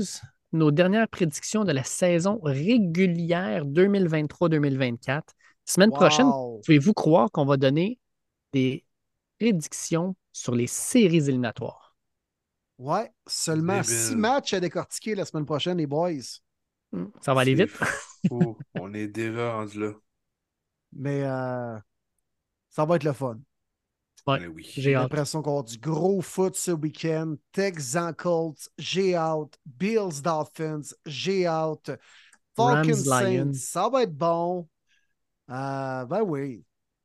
Ah non, j'ai. Euh, ça va être une belle fin de semaine de foot, mais la première. Écoute, le Wild Card Weekend, ça risque d'être un tout un euh, week-end de, football. Les, duels vont être hallucinants. C'est une saison, j'ai l'impression, on parle beaucoup des 49ers et des Ravens, mais en arrière, n'importe qui peut gagner. Il n'y a pas d'équipe qui se démarque tant que ça des autres. Ça va être une, série, des séries éliminatoires extrêmement excitantes, puis tant mieux pour nous autres. Oui, absolument. Puis euh, euh, ça va faire un petit pincement à tous les gens euh, qui sont des partisans de leur équipe que leur saison prend fin. En même temps, excitant avec le début de la saison morte pour beaucoup d'entre eux. Mais je crois qu'on va avoir des, des en tout j'espère à la hauteur et un bon spectacle comparativement à ce qu'on est. Mais je pense que ça va être bon. Ça va être cool. J'ai vraiment hâte de voir ça. Yes, premier podcast en 2024, les boys. That's it, that's it. Puis là, on se dirige vers euh, les séries. Puis bon début d'année à tout le monde, tous les gens à l'écoute. On est encore dans la première semaine de janvier. Je pense que c'est de mise de souhaiter bonne année. on l'avait souhaité également à nos auditeurs sur Facebook, les gars. Puis les gens ont répondu en grand nombre pour nous souhaiter bonne année aussi. Merci d'être là. Euh, vraiment là, euh, euh, semaine après semaine, de plus en plus nombreux dans l'aventure premier début. On a fait notre centième la, semaine passée. On est rendu à 101. Alors, on s'en va, puis euh, let's go. On navigue vers une autre centaine, puis on continue. On a du fun à faire ça, les boys. Merci d'être là. Bonne année! Yes, bonne année à tous. Un gros merci également à NFL Fans du Québec d'être là depuis le jour 1 avec nous, de nous supporter avec leur belle page et la communauté de plus de 6000 partisans. Bonne année encore une fois à tout le monde, la santé, du bon football s'il vous plaît. Je veux une belle finale NCAA également entre Michigan et Washington. J'ai tellement aimé ça l'autre soir. Let's go, gros week-end, un gros Saturday night, Sunday night, Monday night. Oh que oui, best moment for football. Yes, puis un gros merci à Alain pour le temps puis pour euh, l'entrevue. On commence toujours bien une année quand on a Alain sur le podcast. Bien content de l'avoir reçu. Les boys, non seulement bon week-end football, mais surtout je nous souhaite une bonne finale NCAA lundi soir. Il n'y aura pas de Monday Night Football. Il va y avoir du NCAA Football, le championnat national, Michigan, Washington. Ça va être excellent. on, se souhaite de bons matchs. Yes, puis bonne chance à tous les gens à l'écoute où leurs équipes sont encore dans une course aux séries sinon, pour les autres partisans, la saison morte débute bientôt. Donc là, les aspirations avec le repêchage, la signature des agents libres, on aura la chance de décortiquer tout ça à premier début, mais on arrive dans une période où là, tous les partisans pratiquement peuvent trouver de quoi de positif avec leur équipe. Hum, exact. On va en profiter. Bon football tout le monde, bonne semaine, puis on se reparle la semaine prochaine. Yes, bonne semaine.